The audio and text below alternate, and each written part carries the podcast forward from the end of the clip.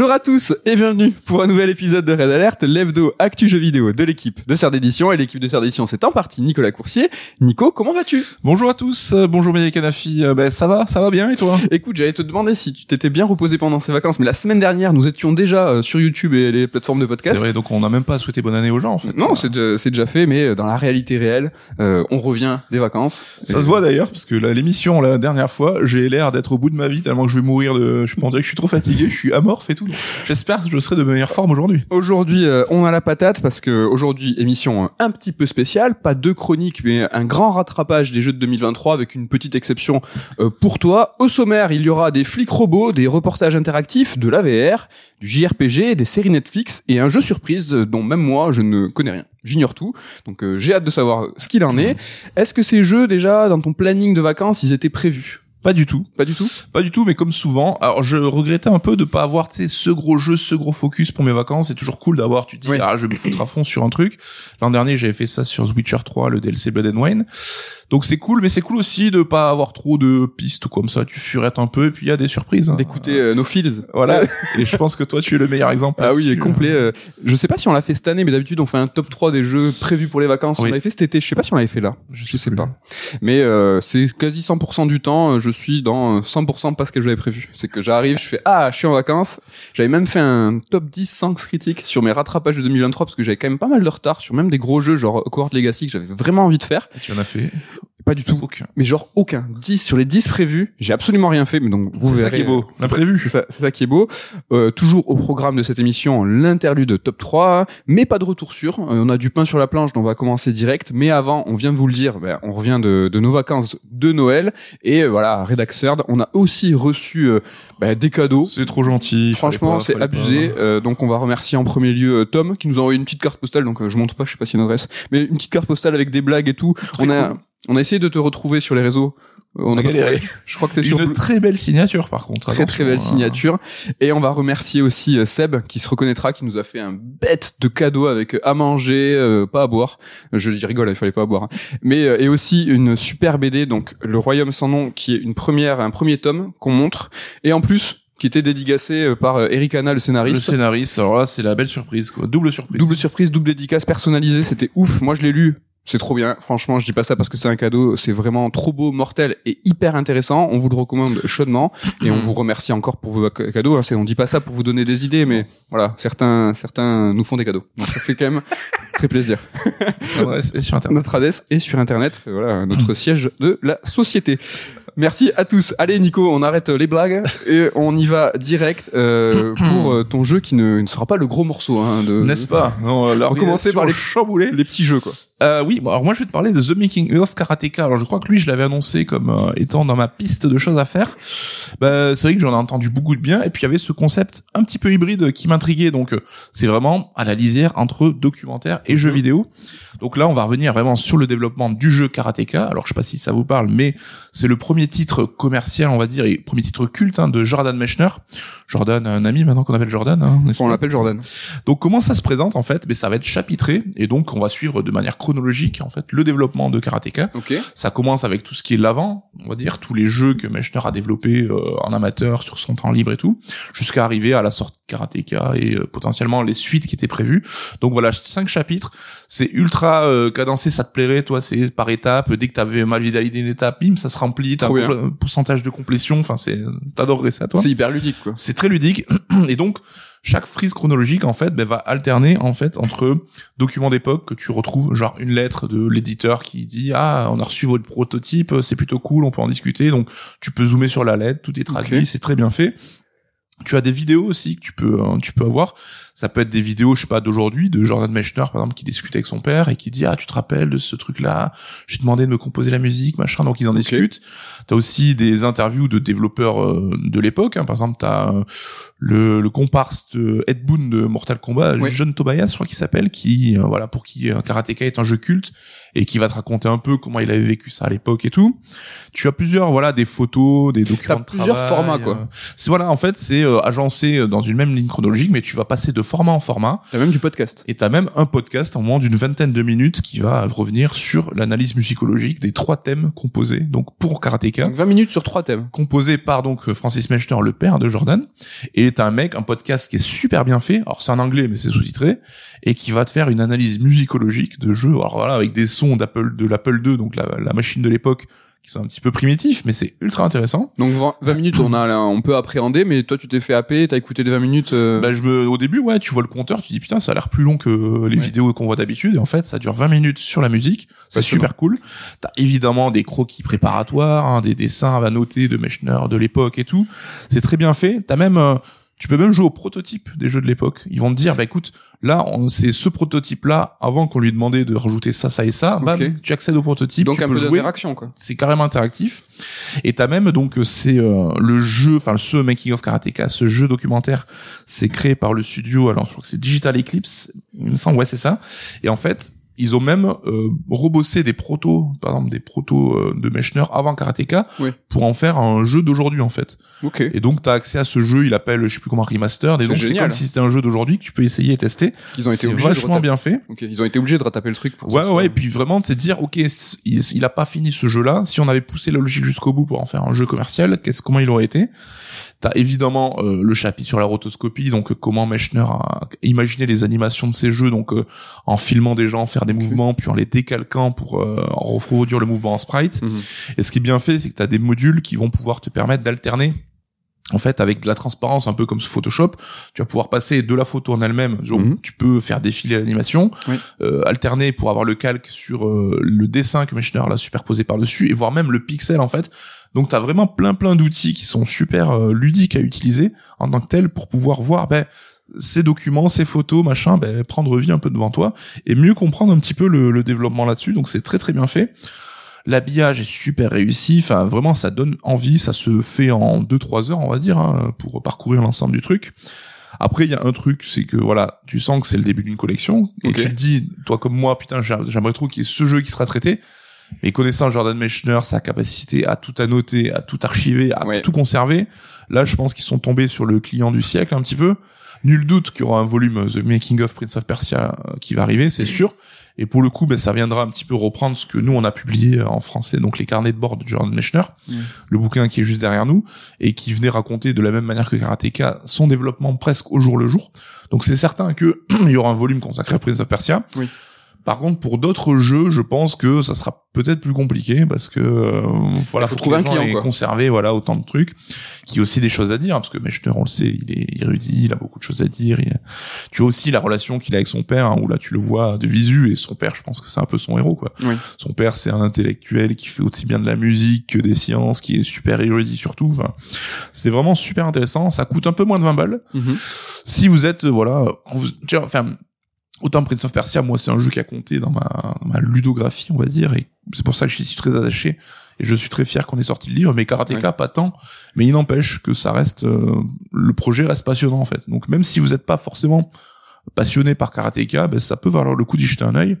Et rien que pour, euh, voilà, un petit peu, ben, pousser ce genre d'initiative et espérer qu'elle se développe, c'est, voilà, moi, je, Mm. je conseille à tout le monde d'essayer. C'est trop bien, c'est super enthousiasmant pour euh, l'avenir potentiel de la collection. C'est vrai Mm. qu'on imagine tous tout de suite à partir au Mm. Japon, un Shinji Mikami qui a peut-être du temps, mais ça serait énorme. Ça serait trop bien. Mais dans un, enfin, en premier lieu, ça va être surtout des Anglais américains qui viennent en France. Hein. Il y a du monde aussi. Euh, Ouais, mais carrément, ouais. Tu fais un Frédéric Rénal, euh, il y a quand même des Eric choses. Chahi, Eric il y aurait- il y aurait euh, faire, ouais. il y aurait vraiment de quoi faire. Moi, je suis super chaud, ça m'a donné carrément envie.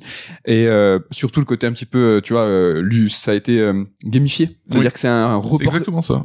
c'est un reportage gamifié, c'est un jeu vidéo reportage et ça va, ça accompagne, ça épouse vachement la tendance actuelle de euh, ce, ce re-amour du documentaire. On le voit sur YouTube, hein, vos youtubeurs préférés sont de plus en plus en train d'étendre leur format pour tendre vers le documentaire parce que bah, c'est quelque chose qui vous intéresse. Et ça dépoussière aussi l'image du documentaire à papa qui qu'on imagine tous qu'on est petit, chiant, long, relou. Là, vraiment, c'est créer des nouvelles formes Ouais. de documentaires plus ludiques, en Mm, fait. mm. quoi. Ouais, mais et c'est exact, t'as tout à fait raison, mais c'est que c'est dans les tendances, tendances. C'est que maintenant, ce qui devient à la mode et ce qui est apprécié de, de- en consommation, c'est euh, les formats longs, c'est chouette. Donc il y a toujours un TikTok à côté, tout ça, mais il y a maintenant une frange euh, bah, de fans, de gens qui veulent se poser, s'intéresser. D'autant plus que Netflix, il y a quand même, je pense, pour pas mal de choses, qui a comme tu dis, dépoussiéré ce format document- documentaire et qui a rendu intéressant euh, la Formule 1, le cyclisme, deux formats qui Ouais. étaient deux sports qui étaient connus pour être des sports de sieste où en fait t'étais moi c'était quand j'étais petit c'était quand j'étais malade que je regardais ça pas la F1 hein, mais euh, la- le cyclisme le Tour de France en l'occurrence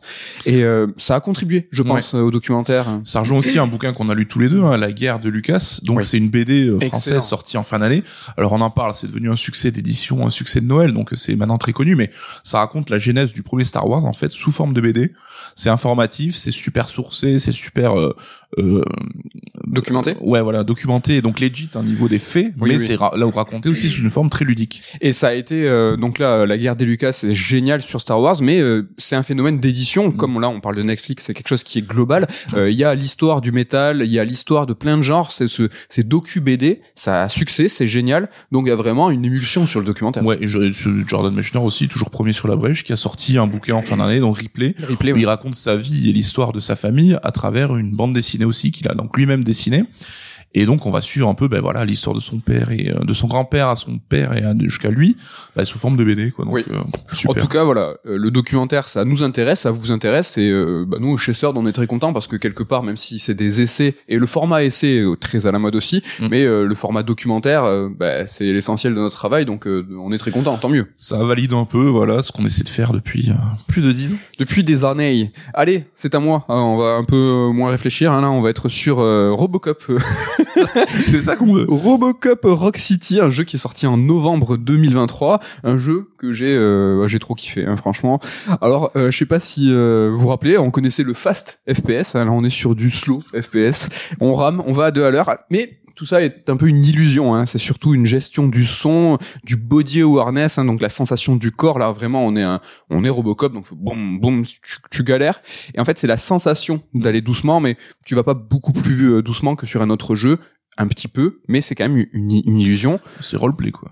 C'est roleplay. Je sais pas si vous vous rappelez dans Red Alert, je vous avais parlé de Warhammer 40 000 Bolt Gun. C'était un petit peu le même délire. On jouait quelqu'un de très puissant, très lent. C'est un peu pareil. Et euh, pour les deux jeux, il y a une similarité, c'est que t'as un vrai plaisir hein, à, à prendre en main tout ça. C'est super brutal. T'as un feeling des armes euh, qui est incroyable. Et contrairement à Bolt Gun, là, tu peux absolument tout détruire. Mm. Donc le jeu tourne sur Unreal euh, 5. C'est très très joli hein, pour un jeu de, de ce scope là euh, mais tu peux tout éclater. T'as une vraie sensation avec ton arme ou euh, façon euh, fin de Matrix numéro 1 quand on voyait ces, ces pylônes qui s'effritent euh, volontairement euh, accentués. Là c'est pareil. Là t'éclates les têtes et t'éclates les murs en même temps. Et euh, vraiment c'est très très génial parce que le jeu est aussi gore hein. on est sur une, Ouais, oui, ça y une- va, ouais. on est sur un prolongement des films. On va y revenir. Mais c'est très très gore. C'est super violent. Et euh, donc du coup la lourdeur du perso elle va un petit peu accentuer cette sensation là et le tout, cette violence, ce gore fait euh, donne un petit un petit cachet arcade qui ne me déplaît pas du tout. Donc euh, euh, on est quand même sur quelque chose qui est très impulsif, qui est prise en main euh, tout de suite radical, ça tue. Euh, ce que j'ai aussi beaucoup apprécié, c'est que c'est un jeu qui a peu de couches, euh, même s'il y a quelques systèmes, genre il y a un arbre de compétences, un système de carte mère, mais finalement c'est pas très utile. Ouais, même comme tu l'as dit, les commandes à la manette, on habite au FPS où il y a 10 000 fonctions, 10 000 boutons. Ouais. Là, il y a trois fonctions, tu tires, tu zoomes, machin, ça on arrête. Il y a qu'une arme. On peut changer d'arme, mais ça sert à rien. Oui, Ton arme principale, tu veux l'arme de Robocop qui a la munition illimitée. Les autres armes, à la fin, tu commences à avoir du lourd, mais ont des munitions, elles, limitées. Franchement, moi, je m'en suis foutu. Je prenais juste la sulfateuse, là, que tu arraches euh, façon Predator. Mais euh, le plupart du temps... ouais, On est des- sur les bonnes on est sur les bonnes les, les belles refs. Euh, donc voilà, c'est un jeu qui a peu de systèmes, euh, qui en a un petit peu, mais qui est surtout simple, tu vois, dans son approche, peu de couches. On n'est pas sur un jeu riche, euh, comme on a pu euh, nous l'évoquer dans les Red Alert, qui sont dans les triple A actuels à C'est un surcouche. compliment dans ta bouche. Exactement, c'est un super compliment. Et d'ailleurs, hein, ce Robocop n'est pas du tout un triple A, c'est un double A qui est développé par le studio euh, Teion, à qui euh, on doit euh, les jeux Rambo et Terminator. Est-ce que tu vas pas, est-ce que tu vas passer euh, du coup Je crois pas. Bon, il paraît qu'ils sont quand même moins Je réussis. crois que c'est vraiment la, c'est un peu la, ouais, c'est Ils ont pas trouvé le leur créneau en tout cas. quoi. Ils ont trouvé leur créneau. Peut-être un jeu. Attends, Predator, est-ce que c'est eux? Non, je crois pas. Je crois pas. Là, j'ai peut-être une bêtise. Je crois pas. En tout cas, Rambo et Terminator, c'est eux. Donc, je viens de vous le dire, on est sur un jeu simple hein, dans sa structure. On a notre quête principale, les quêtes annexes.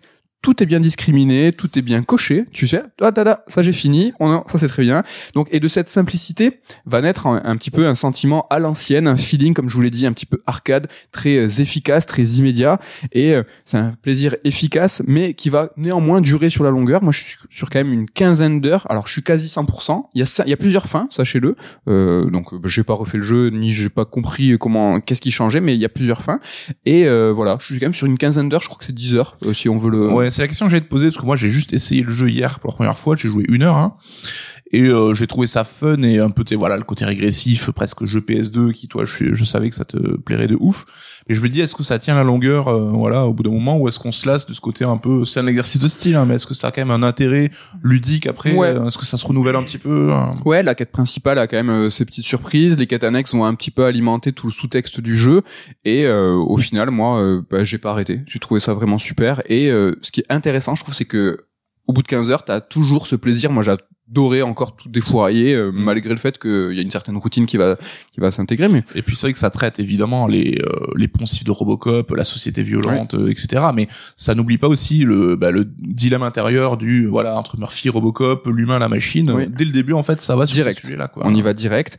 Mais c'est l'un des points euh, super intéressants aussi, c'est je trouve c'est le rapport au film. En fait, le rapport du jeu au film, à l'adaptation, à la fidélité du matériel de base.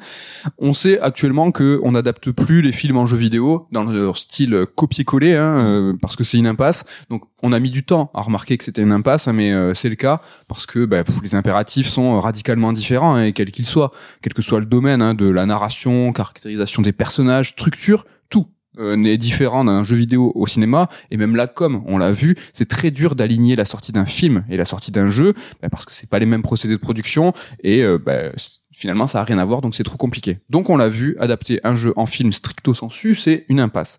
La solution, bah, c'est non pas d'adapter un scénario, mais d'adapter un univers. Nico, tu nous as parlé très récemment l'année dernière avec Avatar, où là on est plus sur une adaptation d'univers que de mm. film, et c'est quelque chose qui va devenir de plus en plus commun parce que je pense que c'est ça euh, la solution. Bah, Harry Potter aussi, elle est là-dessus. Euh... Ouais, c'est vrai, c'est vraiment là-dessus. Même si attention, Harry Potter euh, est un roman.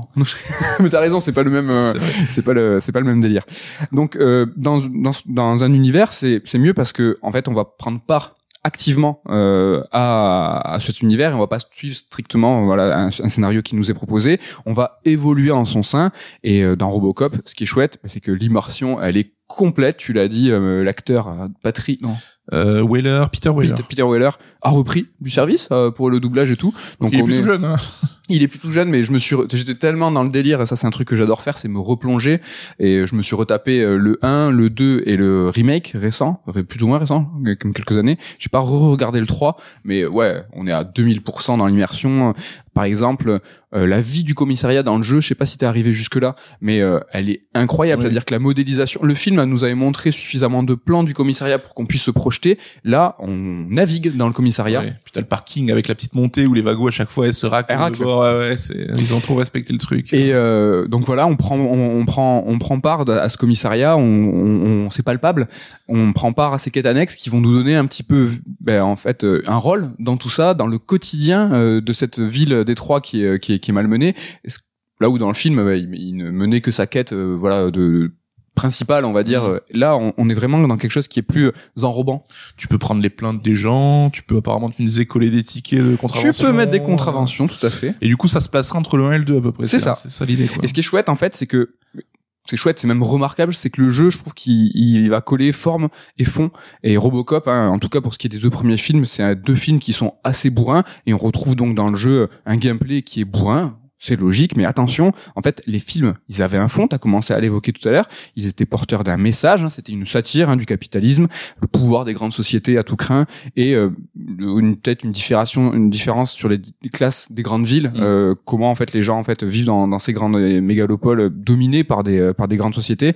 Eh bien, le jeu possède aussi une réflexion, et ce qui est intéressant, c'est que dans le jeu, plus que dans les films, on ressent ce côté très dur de Détroit, et ça parce que en fait, on va visiter cette ville l'arpenter, la subir même, et pas simplement l'observer, ben, comme dans un film on est plus spectateur, là on est en plein milieu. C'est la puissance du jeu vidéo. Quoi. Et franchement la ville, euh, tu vois le, le les bas fonds de Détroit, la, la, la, la, précarité, donc on est euh, ta question c'était on est où est-ce qu'on était? On est après le 2, là où la nuke, donc la drogue, a été mis en place dans le scénario de Robocop. Là, euh, enfin, tu le vois, tu vois les ravages de la drogue et tout. C'est vraiment hyper euh, enfin hyper euh, hyper immersif. Et toujours en ce qui concerne hein, la problématique d'adapter un film en jeu bah ce Robocop il, parvient à faire un truc qui est trop bien parce que donc il se place après le 2 mais c'est pas uniquement une suite parce qu'il pourrait presque en fait le remplacer. Il prend les mêmes problématiques certains persos même et il fait en, en sorte une façon une sorte de relecture du second film. Donc ça pourrait être une suite mais presque ça pourrait être il pourrait le remplacer parce que même dans son boss final et tout j'en dis pas plus mais il y a des surprises et tout ça pourrait être une autre vision du 2 et je trouve ça intéressant parce que bon on sent que les devs hein, ils sont ultra fans des films hein, voilà ils ont développé euh, Rambo et Terminator. Donc euh, ils sont dans le je vais dire dans le bis. Ils sont dans le dans les années 80 dans, le muscle. Bah ils doivent avoir notre âge hein. je pense que c'est paradoxalement des films doudou pour nous alors que quand j'ai revu le 1, je me suis dit mais quel niveau de violence quand même. Nous on matait ça à 8 ans, putain, il est méga méga bourrin. Et donc les, les devs ils sont ultra fans. Et donc ils ont placé leur jeu euh, après le 2 donc ce qui est important pour eux c'est les deux premiers films. Ils ont presque ignoré le 3 et ça me fait penser un petit peu tu sais à la démarche qu'a euh, David Gordon Green avec les reboots de Halloween et Exorcist. Halloween j'aime pas mal Exorcist j'ai pas vu mais je crois que c'est vraiment une grosse rogne. Euh, mais en fait dans ces deux films, euh, David Gordon Green, le réalisateur, place euh, son film en, la suite des épisodes des films originaux. Mm. Et donc là, il y a un petit peu une même démarche, je trouve, qui est un peu une- aussi peut-être une tendance actuelle de on ne touche pas au poncif, euh, au sacro-saint, celui qui a commencé tout, mais on se permet de redcon, donc d'annuler toutes les suites d'après pour se placer là, un quand peu ça en- commençait à dériver, à devenir nul, quoi. ça peut être assez prétentieux hein, parce que tu te places en nouvelle référence, mais euh, je pense que ça dé- dénote plus d'une démarche qui est euh, un peu actuelle, on va dire. Ouais, ce que voulait faire Blomkamp sur Alien aussi pour faire un, son Alien qui sera un peu Alien 5, qui sera un peu Alien 3 finalement juste après le 2. Enfin, Mm. c'est vrai que c'est une démarche euh, où les mecs choisissent un peu ce qui est canon, ce qui l'est pas quoi. C'est un peu ça. Est-ce que t'as un dernier feelings euh, sur Robocop? T'as quand même... Est-ce que tu vas le continuer ou t'as juste joué, non, non, euh, je pense pas. euh, je suis peut-être un peu moins attaché au délire euh, régressif que, que toi et je dis ça euh, de manière pas péjorative. Mais hein. t'as rematé le film J'ai rematé le film, c'est vrai que ça m'a redonné envie cette ambiance et tout, en discuter ensemble. Mais ouais, enfin c'est voilà, c'est ce qu'on veut voir pour les adaptations, quoi, comprendre l'univers et le retranscrire. Et comme tu dis, ça donne un nouveau un nouveau regard sur une œuvre qu'on pense connaître Mm. et ça donne un point de vue encore plus immersif. Quoi. Ouais. Dernier truc, c'est que je trouve que le, le genre du jeu, l'approche du jeu, le scope du jeu, le- la production, le fait que ça soit un double A, je trouve est presque méta avec le film, c'est-à-dire que le titre nous replonge. Alors pas dans les années 80, mais il nous replonge dans une, une antériorité du jeu vidéo. Ouais. On est, il est pas contemporain. Et en fait, il nous replonge dans nos souvenirs du film et il nous replonge dans nos souvenirs du jeu vidéo. Et euh, ouais, franchement, moi, je valide. beau. Je valide Non, à je sais 2000%. Non, je t'ai plus. J'en prends pour un dollar. Allez, tu, est-ce que que- quelle est la suite euh, de ce programme un peu plus calme, hein, un peu plus euh, posé, on va dire. C'est Viewfinder. Alors je crois Ah que je vous en avais parlé, il me semble. hein. Alors je sais plus quand. C'est peut-être à la rentrée de septembre. C'est un jeu que j'avais peut-être joué pendant mes vacances, mais j'avais joué qu'une heure en fait. Et j'avais toujours cette envie quand même d'y retourner, d'aller au bout, parce que c'est quand même un jeu qui avait eu une bonne presse aussi et qui avait quand même l'air intéressant sur pas mal d'aspects. Donc c'est vraiment un puzzle game en vue subjective, hein, donc euh, pas trop de de- d'embrouille là-dessus. Le principe, c'est grosso modo, c'est que tu peux prendre une photo d'un environnement. Alors c'est un peu compliqué à expliquer, c'est qu'après ta photo, tu vas la plaquer sur cet environnement-là, et en fait, elle va épouser, en reprenant en compte la perspective, ben, l'environnement réel. Et donc, tu vas pouvoir te servir de ça, ben, par exemple, pour progresser. euh, donc, de manière toute bête, tu prends un mur en photo, Oui. et avec ta photo, donc tu vas mettre la photo à l'horizontale, et le mur pourra devenir un pont, en fait, que tu vas poster sur un de décor un peu plus éloigné, par exemple. Et donc, tu pourras marcher sur ce pont derrière. Mm. Est-ce qu'on est sur euh, l'illusion d'optique classique des vacances, tous ces vacanciers qui font ça avec les photos, essayer de trouver un lieu et de mettre la photo par-dessus pour être... euh, Sauf que voilà, une fois que tu l'appliques, bah, tu vois en fait euh, la perspective bah, change parce Ouais. que tu peux l'exploiter de manière différente et aller dans la profondeur, etc. Quoi. Ok, pas évident à expliquer, mais... euh, Ouais. Et donc, alors, les puzzles, t'as ce principe-là, mais ça s'arrête quand même pas là, ça se développe un petit peu. C'est-à-dire, par exemple, tu auras des niveaux avec l'appareil photo qui est fixé sur le sol avec un déclencheur, et donc tu dois trouver un moyen toi-même de d'utiliser ça pour progresser. Parfois, c'est que tu vas trouver une photo déjà prise dans l'environnement, ok. et donc ça sera un peu, euh, voilà, un truc imposé pour euh, l'utiliser comme ça. Ils ont essayé de varier le gameplay, quoi. Ouais, donc t'as quand même euh, le niveau, le côté puzzle est plutôt bien fait. Alors j'avais parlé que le propos était un peu écolo. Alors sans trahir un twist de ouf, c'est que le niveau du jeu c'est une simulation en fait, et tu recherches une machine qui permettrait de régler la crise climatique, Ah ouais parce qu'en fait le monde tel que il existe réellement, bah voilà, ça a été euh, la catastrophe euh, climatique, donc le monde est plus exploitable et il faut trouver une alternative. Et donc en fait tu vas euh, parcourir un petit peu ce monde virtuel et euh, partir à la recherche, à la recherche justement bah, d'une équipe de chercheurs qui avaient bossé sur euh, essayer de régler ces solutions-là. Et tu vas passer en fait de lieu en lieu qui sont autant de lieux d'habitation de ces chercheurs-là qui s'étaient un peu presque déconnectés du réel et qui avaient un peu établi leur euh, leur mode de vie à l'intérieur de cette simulation là quoi. Donc euh, dans chacun de ces habitations, tu auras des bornes qui vont correspondre au niveau en fait de puzzle. Tu rentres dans le niveau, c'est un peu voilà, c'est très très euh, découpé quoi, c'est pas un, un truc euh, ouvert quoi. Un peu la The Witness où tu vas aller de, de, de voilà, sauf que chaque monde tu rentres dans un niveau puzzle en fait, c'est pas connecté en fait tout ça. Donc c'est là-dessus, c'est un peu euh, un peu plus cadenassé quoi. un hub à l'ancienne en fait, un truc et tu vas Carrément.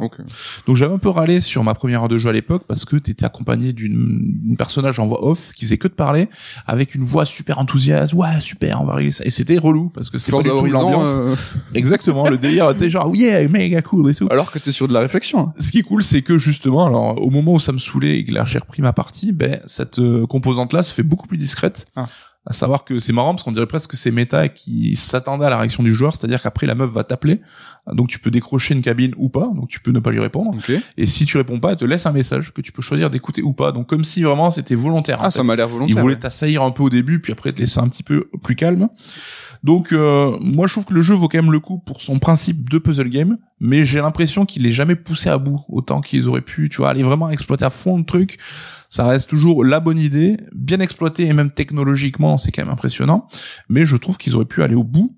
Mais moi, ce qui m'a un peu déçu, c'est tout l'emballage autour. Tu vois, c'est vrai que on est habitué aujourd'hui à des puzzle games qui ont vraiment un emballage, euh, un propos, une narration, quelque chose de très intégré dans le propos et Oui. de très très malin. Là, tu sens un peu la dichotomie entre le côté puzzle et le côté narration. Et cette narration, elle est jamais très très passionnante. Et même ces hubs que je te disais, habités par les chercheurs de l'époque, la narration environnementale va jamais trop te raconter des trucs passionnants là-dessus, quoi. Donc, Ça euh, me fait penser à un jeu, moi. Un ah ma- ouais? Ma maquette où t'as un jeu de, de, de, de réflexion qui, sous couvert d'une quelconque réflexion, en fait, essaye de mixer les deux et en fait, ça marche pas. c'est peut-être pas aussi euh, distendu que dans ma quête. Ouais. Hein, T'as quand même plus de liens entre les deux, mais c'est pas au niveau. Voilà, tu citais Ok. Witness, tout ça, on n'est pas du tout au niveau de ça. Mais j'ai quand même passé euh, 5 heures dessus, donc euh, voilà, donc ça, c'est un peu moins de 20 euros. Il y a une démo qui est dispo si jamais vous voulez tester le truc. Euh, voilà, bah, je quand même, je- j'étais content d'aller au bout, quoi. Ok, moi ça me donne pas envie. Je- Mais c'est pas toi, hein, c'est que c'est le, le genre de jeu, c'est pas ma cam. Tu vois par exemple, euh, je sais qu'à la rédac, euh, euh, vous êtes beaucoup à être fan de Gorogoa. Ouais. Moi c'est pas ma cam euh, du tout, mais Gorogoa un petit délire aussi euh, un peu illusion Ouais, d'optique, ouais, euh. ouais, mais Gorgo est peut-être plus intéressant, quand même plus euh, malin, on va dire, dans ses puzzles. Ouais, c'est un vrai bon jeu. Bon, après, ça, du Finder, ça a l'air d'être aussi. T'as fait le truc super bien, parce que moi, j'ai pas dit Robocop, c'est dispo où, à combien? Je sais pas. en fait. Enfin, c'est dispo sur toutes les consoles Ouais, next c'est- gen. les gens, les gens cherchent. Mais combien euh, Non, parce que tu sais, est-ce que un jeu comme Robocop, ça vaut combien? Je ne sais pas. Vous, vous le savez, mais euh, mais euh, toi, euh, bon, euh, bel, bel élève en tout cas. Là, pour le coup, sur le prix, sur la prochaine, euh, mon prochain passage, je vais vous parler non pas d'un jeu vidéo, mais d'une série. Donc, euh, si vous êtes abonné à Netflix, euh, ben, vous connaissez le prix. Sinon, c'est gratuit. Voilà, vous allez sur Netflix et vous allez pouvoir regarder Castlevania Nocturne. Donc euh, la cinquième saison, en tout cas nouvelle série après quatre premières saisons de Castlevania. Donc elle c'est un nouveau cycle hein, où, euh, où là voilà on est quelques temps, quelques années euh, plus tard où on est euh, on suit le héros qui s'appelle Richter Belmont ou Richter Belmont hein, si vous êtes euh, stylé. Et il vit en France. Donc euh, dès le premier épisode on vous dira pourquoi. Il y a déjà un beau twist de pourquoi le pauvre type arrive euh, vers chez nous. Euh, donc c'est une série qui est moins fauchée. En tout cas cette saison moins fauchée que les quatre premières où c'était vraiment les quatre premières ça brillait par certains moments de baston qui étaient incroyables d'animation. Mais on voyait que le reste du temps ça bricolait Ouais. pour même rester dans les mêmes lieux et essayer de, de, de en fait nouer une narration et une caractérisation de personnages poussée parce que bah, il y avait pas les moyens de faire plus quoi. le rythme en pâtissait un petit peu, mais c'est vrai que tu sentais qu'ils économisaient un peu sur six épisodes pour te faire les 7 et 8 de ouf euh, en termes d'action, quoi. Ouais, là c'est quand même il y a plus d'argent, il y a même plusieurs approches graphiques hein, qui vont à chaque fois souligner des moments particuliers, des émotions précises. Moi j'ai, enfin tu vois façon Nintendo où tu vas avoir une idée une fois et on n'entend plus parler.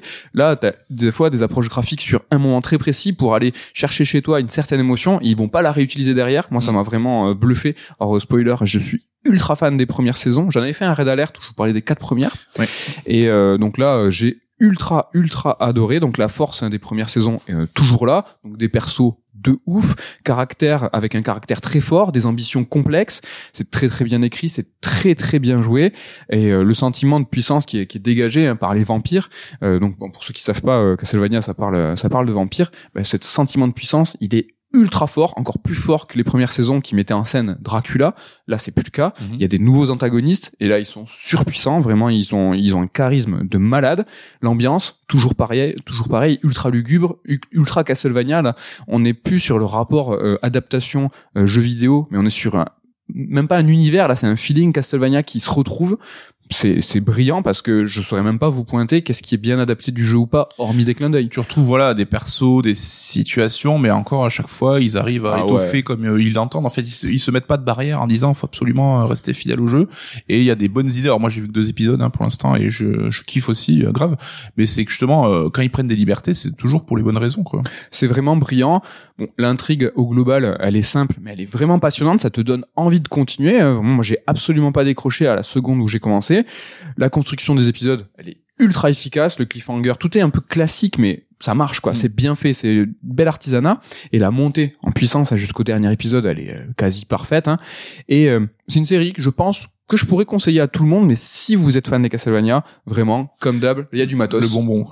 C'est du bonbon. Mais ce qui est chouette, c'est que c'est discret, en fait. Euh, Il y a pas mal de choses, par exemple au niveau du design des monstres, qui est vraiment excellent et qui est bien représentatif de, de ce que je veux vous dire de la série, c'est que le design des monstres, il est original avec des clins d'œil. Donc on est sur un alliage parfait. C'est innovant, mais pas lourd. Mm. Tu vois, c'est vraiment tu, tu, tu vas chercher ce que tu veux en, en tant que fan et tu ne remarqueras pas si t'es béotien. Oui, c'est pas le gros coup de coude bien gênant en mode t'as vu, t'as vu. Donc euh, la série euh, part en, en couille. euh, T'as une scène à la DBZ. Là, je vous parlais de scène de baston de ouf. Vraiment, ça part très très très loin.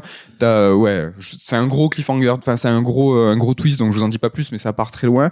Et la fin, la fin, elle est ouf. Alors si vous êtes fan, réfléchissez pas trop parce qu'on peut l'anticiper. Ouais. On peut l'anticiper. D'ailleurs, voilà, je vous ai dit que moi j'aimais bien re- me replonger dans l'univers, donc je me suis relu euh, le livre de Gianni Molinaro bah, qu'on a publié chez Serd sur Castlevania. Je suis allé chercher les passages avec euh, justement les jeux de Richter, tout ça, et euh, t'as des détails qui m'ont sauté aux yeux à la lecture du livre quand je me dis ah oui c'est ça. Et euh, si vous connaissez la timeline et tout, on peut anticiper la fin. Donc ne réfléchissez pas trop, laissez-vous porter euh, par la surprise. Et en fait, le dernier truc que j'aimerais ajouter moi sur la série, c'est que ça m'a fait remarquer cette série animée, c'est que Castlevania, ben là maintenant c'est Assassin's Creed, c'est-à-dire que la série, elle va revisiter l'histoire en y incluant des vampires. Là, on est en train de, de vivre un petit peu la Révolution française. On rit, on vit, pardon, la Révolution à Saint-Domingue. Et en fait, cette, euh, ce façon de faire, façon Assassin's Creed, moi c'est une démarche qui me plaît. C'est une démarche qui plaît, je crois, à tout le monde. Et c'est cool parce que c'est déclinable à l'infini. Et là, comme tu l'as dit tout à l'heure, quand ils se permettent des libertés, ils vont tout le temps dans la bonne direction. Mm. Ben là, ils vont carrément dans la bonne direction.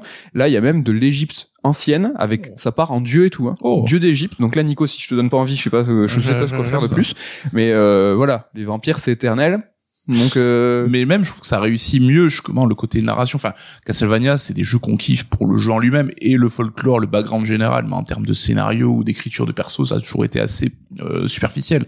Mais là, ça réussit ce que les jeux ne faisaient pas, c'est-à-dire que par exemple, dans le euh, Area of Sorrow, le, le Castlevania qui se passe en l'an 2000, quand tu joues, t'es dans le château, t'as l'impression c'est le même qu'en 1300 ou en 1700. Là, chaque euh, époque est bien caractérisée, comme tu dis, et dans les enjeux de l'époque. Et même les héros, je trouve, ils ont réussi à faire de Richter quelqu'un de différent de Trevor, ouais caractérisé différemment avec d'autres ambitions, d'autres enjeux. Et du coup, ça donne un vrai intérêt que même les jeux n'arrivaient pas, je crois, à créer là-dessus. clairement sur les premières saisons c'est moins le cas là mais sur les premières saisons ce qu'avaient réussi les quatre premières euh, les quatre premières c'était de nous faire vivre ce que vivaient les héros entre chaque jeu Ouais. donc on était vraiment sur une plus-value de entre chaque épisode de Castlevania qu'est-ce que font les héros? Tu vois ils sont pas là à attendre euh, bon C'est la- Dracula la galère, c'est la misère. voilà c'est c'est le la ferraille. Et donc là, les premiers- là c'est un petit peu différent. On est en vrai, on est en train de vraiment de vivre au jour le jour euh, ce qui se passe euh, sur cette Révolution française avec Richter, avec ses différents comparses que si vous connaissez les jeux, vous allez pouvoir euh, euh, les deviner. Ils adaptent aussi. Par exemple, euh, au niveau de ses compagnons à Richter, euh, c'est pas forcément les mêmes que dans les jeux où ils ont les mêmes noms, mais ils sont pas les, ils sont pas au le même nombre.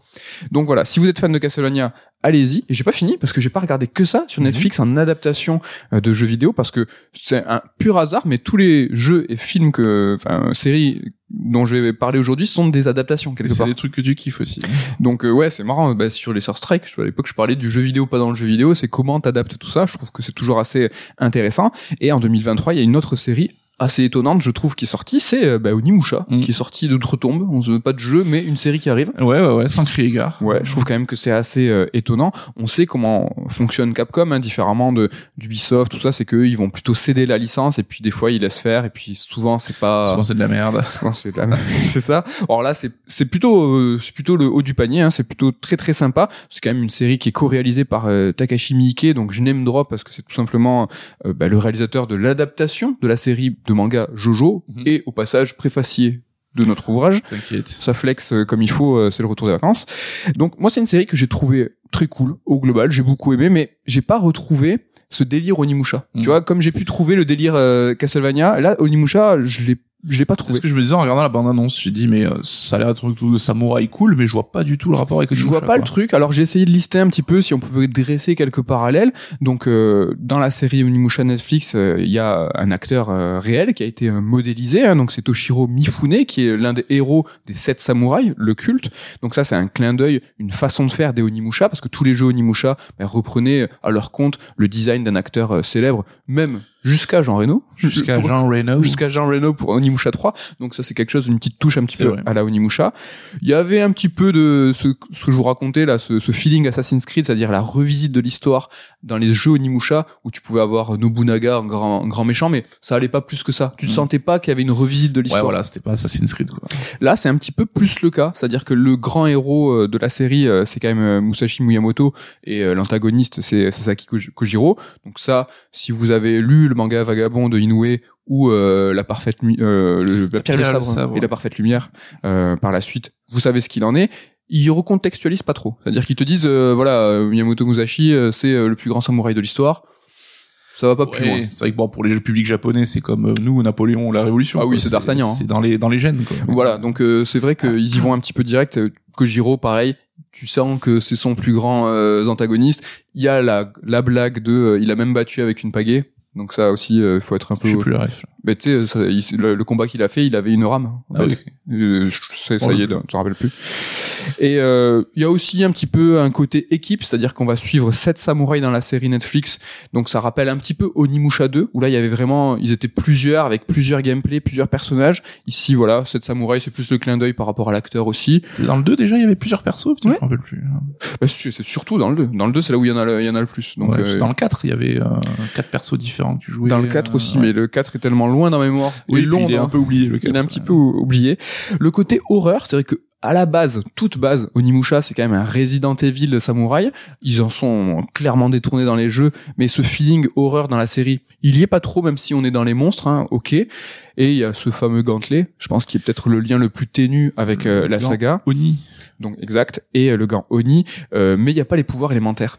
Ça- Ah, mais il sert à quoi, le gant? Bah, il absorbe l'âme. euh, il a une. Ouais, je vous en dis pas pas faire trop. le coup de la tornade avec ta lance. là. Mm, Ouais, non, il y a pas ça. Donc, on- euh, donc voilà, il y a pas ces pouvoirs élémentaires. Petite déception de fan, mais bon, c'est pas, ça pas, c'est pas grave. Euh, les, bas- les bastons, en revanche, moi, je les trouve mortels parce qu'ils ont un rendu de ouf. Un petit mot, du coup, sur la technique, on n'est pas sur du euh, de l'animation classique, on est sur un rendu euh, 3D, un peu jeu vidéo pour le coup. Ça devient, alors je vais pas dire la mode parce que j'y connais rien, mais c'est, j'ai l'impression que beaucoup se vont dans cette direction un maintenant. petit peu cel un Mm. petit peu texturé. Moi, je trouve ça, alors moins, je trouve ça moins de charme que la 2D euh, classique, mais je veux pas faire l'ancien. Moi, je trouve quand même que c'est ultra efficace. Et je trouve ça plutôt joli. Parce que j'ai vu la bande annonce, je trouvais ça très joli aussi. Et donc le dernier truc un petit peu sur cette Onimusha, c'est que à la fin, euh, sur la fidélité de ce qu'est la série, Onimusha, on est quand même sur un pseudo survival horror euh, samouraï là à la fin ça part en musso quoi. Les derniers épisodes je vous spoil pas mais c'est c'est euh, c'est des hordes et des hordes. C'est vraiment plus une adaptation de de d'un musso ouais, que, que que Onimusha. Donc voilà j'ai aimé mais j'ai pas retrouvé le feeling. Et peut-être par curiosité Nico si toi tu devais me citer quelques caractéristiques d'Onimusha toi si je te dis Onimusha tu penses à quoi? Ça serait quoi? Et moi je te dis si c'est dans la série ou pas euh. Bah, samouraï qui frite des démons, ça a quand même l'air Ça, ça a l'air d'être le Mais cas. comme tu dis, avec le pouvoir, ce côté un peu dégueulasse, des insectoïdes chelous. euh, Euh, non, il y a pas. Ouais, le côté un petit peu résident où les Ouais. monstres ils partent vraiment. Pour moi, ça a jamais été un truc, un délire un peu historique Onimusha, tu vois. Tu le, vois Le côté Japon féodal, c'est plus un cadre, mais qui est jamais vraiment exploité. Et t'as pas le côté carte postale quand tu es Onimusha. T'as plus le côté un peu twisté, euh, presque, euh, voilà un peu fantasy quoi carrément. Euh, Si si, là le côté carte postale pour le coup il y est et je suis d'accord avec toi, il est assez éloigné des Onimusha. Là t'as vraiment une carte postale du Japon féodal, euh, image d'épinal de ouf où on suit sept personnages et un peu plus même d'un périple qui partent en une mission et là t'as la campagne, t'as les cours d'eau, t'as tout ce que tu veux me quoi. dis pas qu'il y a un combat final sur le mont Fuji parce que. Il y a pas de, eh, je te dirai. hein. Je te Mais euh, alors j'espère que ça préfigure pas euh, du destin d'un jeu Onimusha ou d'un retour de la série, mais j'ai l'impression que la série est complètement passée inaperçue. Euh, j'ai vu, t'es le seul que je connais qui l'ait maté. Et juste un petit mot parce que c'est Capcom, on sait qu'il y a aussi il bosse sur une série Devil May Cry pour Netflix, qui est produite par Adi Shankar, qui est aussi à l'origine de la série Castlevania Netflix et qui est le préfacier du bouquin de Gianni Molinaro dont tu parlais. Alors là, c'est même plus euh, une passerelle ni un pont. En tout cas, voilà, nos amis là, de la taverne, ils avaient parlé d'Onimusha, mais là, tu parles d'Adi Shankar. Adi Shankar qui est aussi responsable de Captain Laserhawk Blood Dragon Remix, que, alors c'est une nouvelle série Netflix 2023, qui est là, euh, je sais pas, un truc parallèle à tout le délire euh, Blood Dragon. euh, Ouais, qui- parce qu'à la base c'était un DLC de Far Cry qui avait joué le délire Blood, euh, Euh, années années 80, 80, délire euh, 100% ça Après, ils ont fait un Trials. Ouais. un Trials, le jeu de trial, moto, euh, Blood Dragon. Et là, ils en ont fait, voilà, ils ont mis en scène Captain Laserhawk. Donc j'ai regardé que le premier épisode parce que, parce que tu viens de le dire, Adi Shankar, donc euh, voilà, responsable de la première saison, euh, préfacier, donc c'est hyper important, il préfacie notre livre. Mais c'est quand même un bon gars. Mais là, j'ai maté le premier épisode, j'ai pas accroché. Je trouve les, Ouais. les- les- là, c'est des coups de coude. Là, je trouve l'intégration des séries Ubisoft, je les trouve pas à propos. Alors c'est peut-être un préjugé, enfin Ouais. Après j'ai l'impression que c'était le délire, c'était euh, aller loin dans cette série, pousser un peu les potards Bah, et faire un peu n'importe quoi. Ouais, c'est euh, c'est peut-être un petit peu le, le délire, le coup. mais euh, parce que moi j'ai vu des captures où c'est euh, Rayman dépressif qui bouffe des sushis sur une meuf. Bah, il est prêt. En fait, c'est un monde complètement, tu vois, c'est un peu Robocop. C'est des, des trois euh, avec complètement, c'est dans une satire à 2000%. Et là, Rayman dans le premier épisode, en fait, il est présentateur du JT euh, qui euh, manipule l'information. Qui...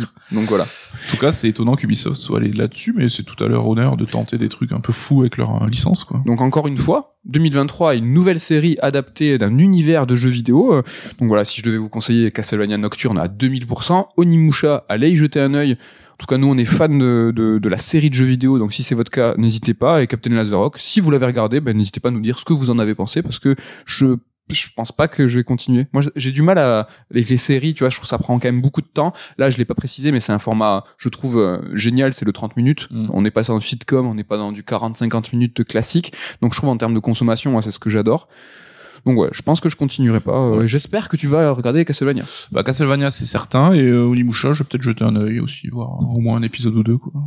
Allez, avant l'interlude top 3, Nico, t'as un dernier, euh, dernier petit passage? Tout à fait. Alors, jeu qui n'est pas sorti en 2023, mais qui a reçu une mise à jour en 2023, c'est Pepper Beast. Oui, la version que tu vas évoquer là, c'est 2023. C'est vrai. Voilà. Euh, j'avais, ça fait un, ça fait jeu d'actu en fait. Alors, Pepper Beast, qu'est-ce que c'est? Alors, c'est développé par le studio Pixel Rift, donc qui est basé à Montpellier. hein. Ils sont une quinzaine de personnes. Alors, le jeu est sorti à la base en mars 2020, euh, donc ça fait un petit moment, mais voilà, comme j'ai dit, mise à jour euh, technique pour la compatibilité PSVR 2, euh, c'est tout récent. Donc, vous avez compris, c'est un jeu en VR. Oh, T'es content, t'as pu sortir ton, ton casque. Voilà, effectivement, donc c'est quand même le dernier jeu en date d'Eric Chahi, hein, rien que ça, rien que pour ça, ben voilà, hein, ça vaut le coup. C'est, je voulais le tester. Je me doutais qu'il allait avoir une mise à jour PSVR 2, donc c'est ce que j'attendais. Alors cette mise à jour, c'est PS5, on va dire que c'est plus pour adapter aux manettes, hein, aux contrôleurs, Ok. Plutôt que technique, parce que technologiquement c'est pas la folie, euh, les textures sont pas complètement dingues, mais bon, c'est pas du tellement. petit low poly, non? Ça, c'est un peu. euh, Ça, a une, euh, une ambiance esthétique assez Ouais. effectivement un petit peu low poly et tout. On n'est pas là du tout pour en mettre plein les yeux, c'est pas le but. Mais euh, qu'est-ce que c'est? Donc c'est, on est projeté en fait dans un monde informatique, mais qui est onirique en fait. C'est-à-dire que c'est de la nature, du sable, des arbres, mais tu vois que tout est composé de, de, de numéros, de binaires et tout. C'est quand même. un Il y a peu- du code, quoi. il y a du code qui, qui se balade.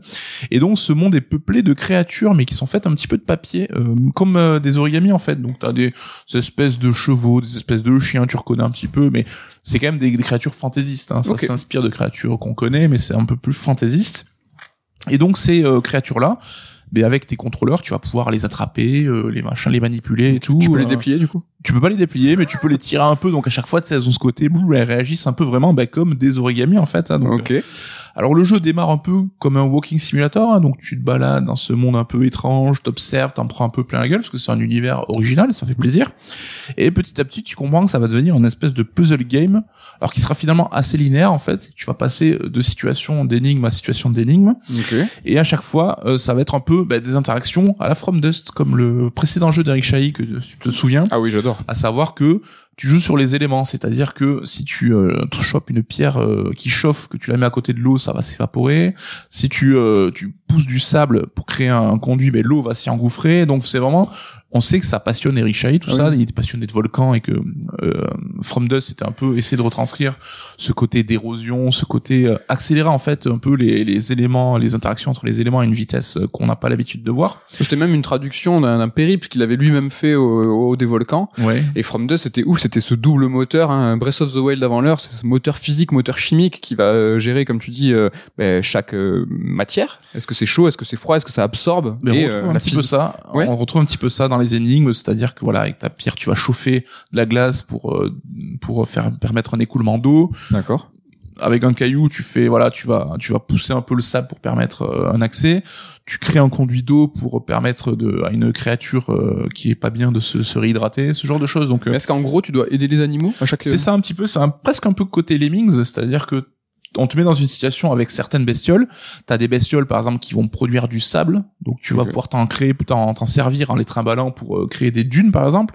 T'as des bestioles qui vont, en marchant, creuser des sillons, en fait. Ah. Et à chaque fois, par exemple, souvent, c'est que t'as un arbre, en fait, et tu dois amener les créatures à cet arbre pour qu'elles puissent euh, activer un peu leur pouvoir pour qu'elles puissent s'envoler, en fait. D'accord. Et donc, euh, voilà, exemple tout bête, t'as un sillon avec euh, des espèces de créatures tortues qui marchent, et t'as du vent, et donc t'es, les sortes de chiens en papier n'arrivent pas à, à- à circuler avec le vent. Oui. Et donc tu dois les attraper pour les accrocher aux tortues, et les tortues, selon Ah. leur périph', vont les amener dans une zone qui est abritée du vent.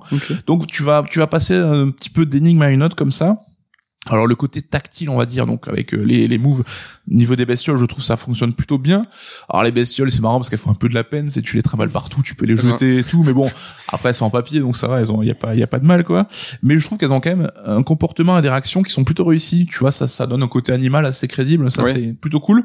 Bah, si bien que parfois tu t'y attaches un peu et tu te sens une responsabilité face à ces bestioles Mm. un petit peu pataudes.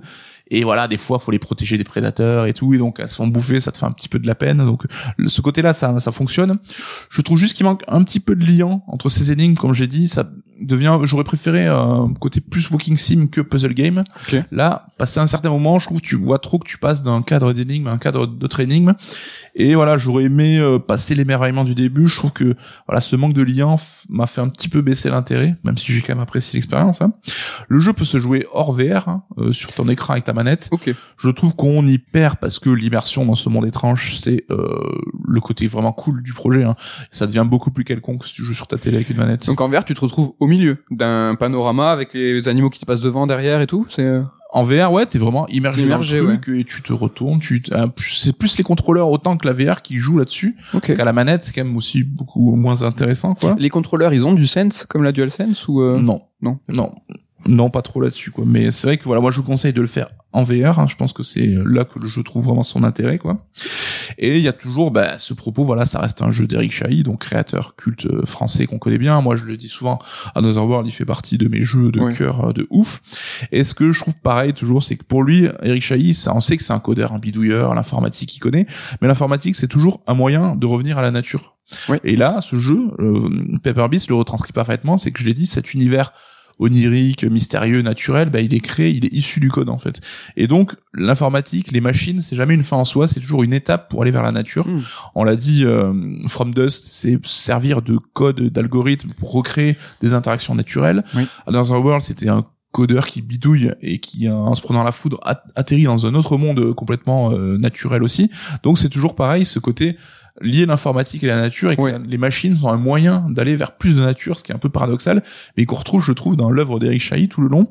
Il nous donne même euh, accès à l'impossible. From Dust, il nous donnait accès à justement ces volcans, des choses que on sera très peu au monde à aller euh, Mm. bah, côtoyer le magma. On n'est pas tous les jours à aller monter des montagnes pour faire ça.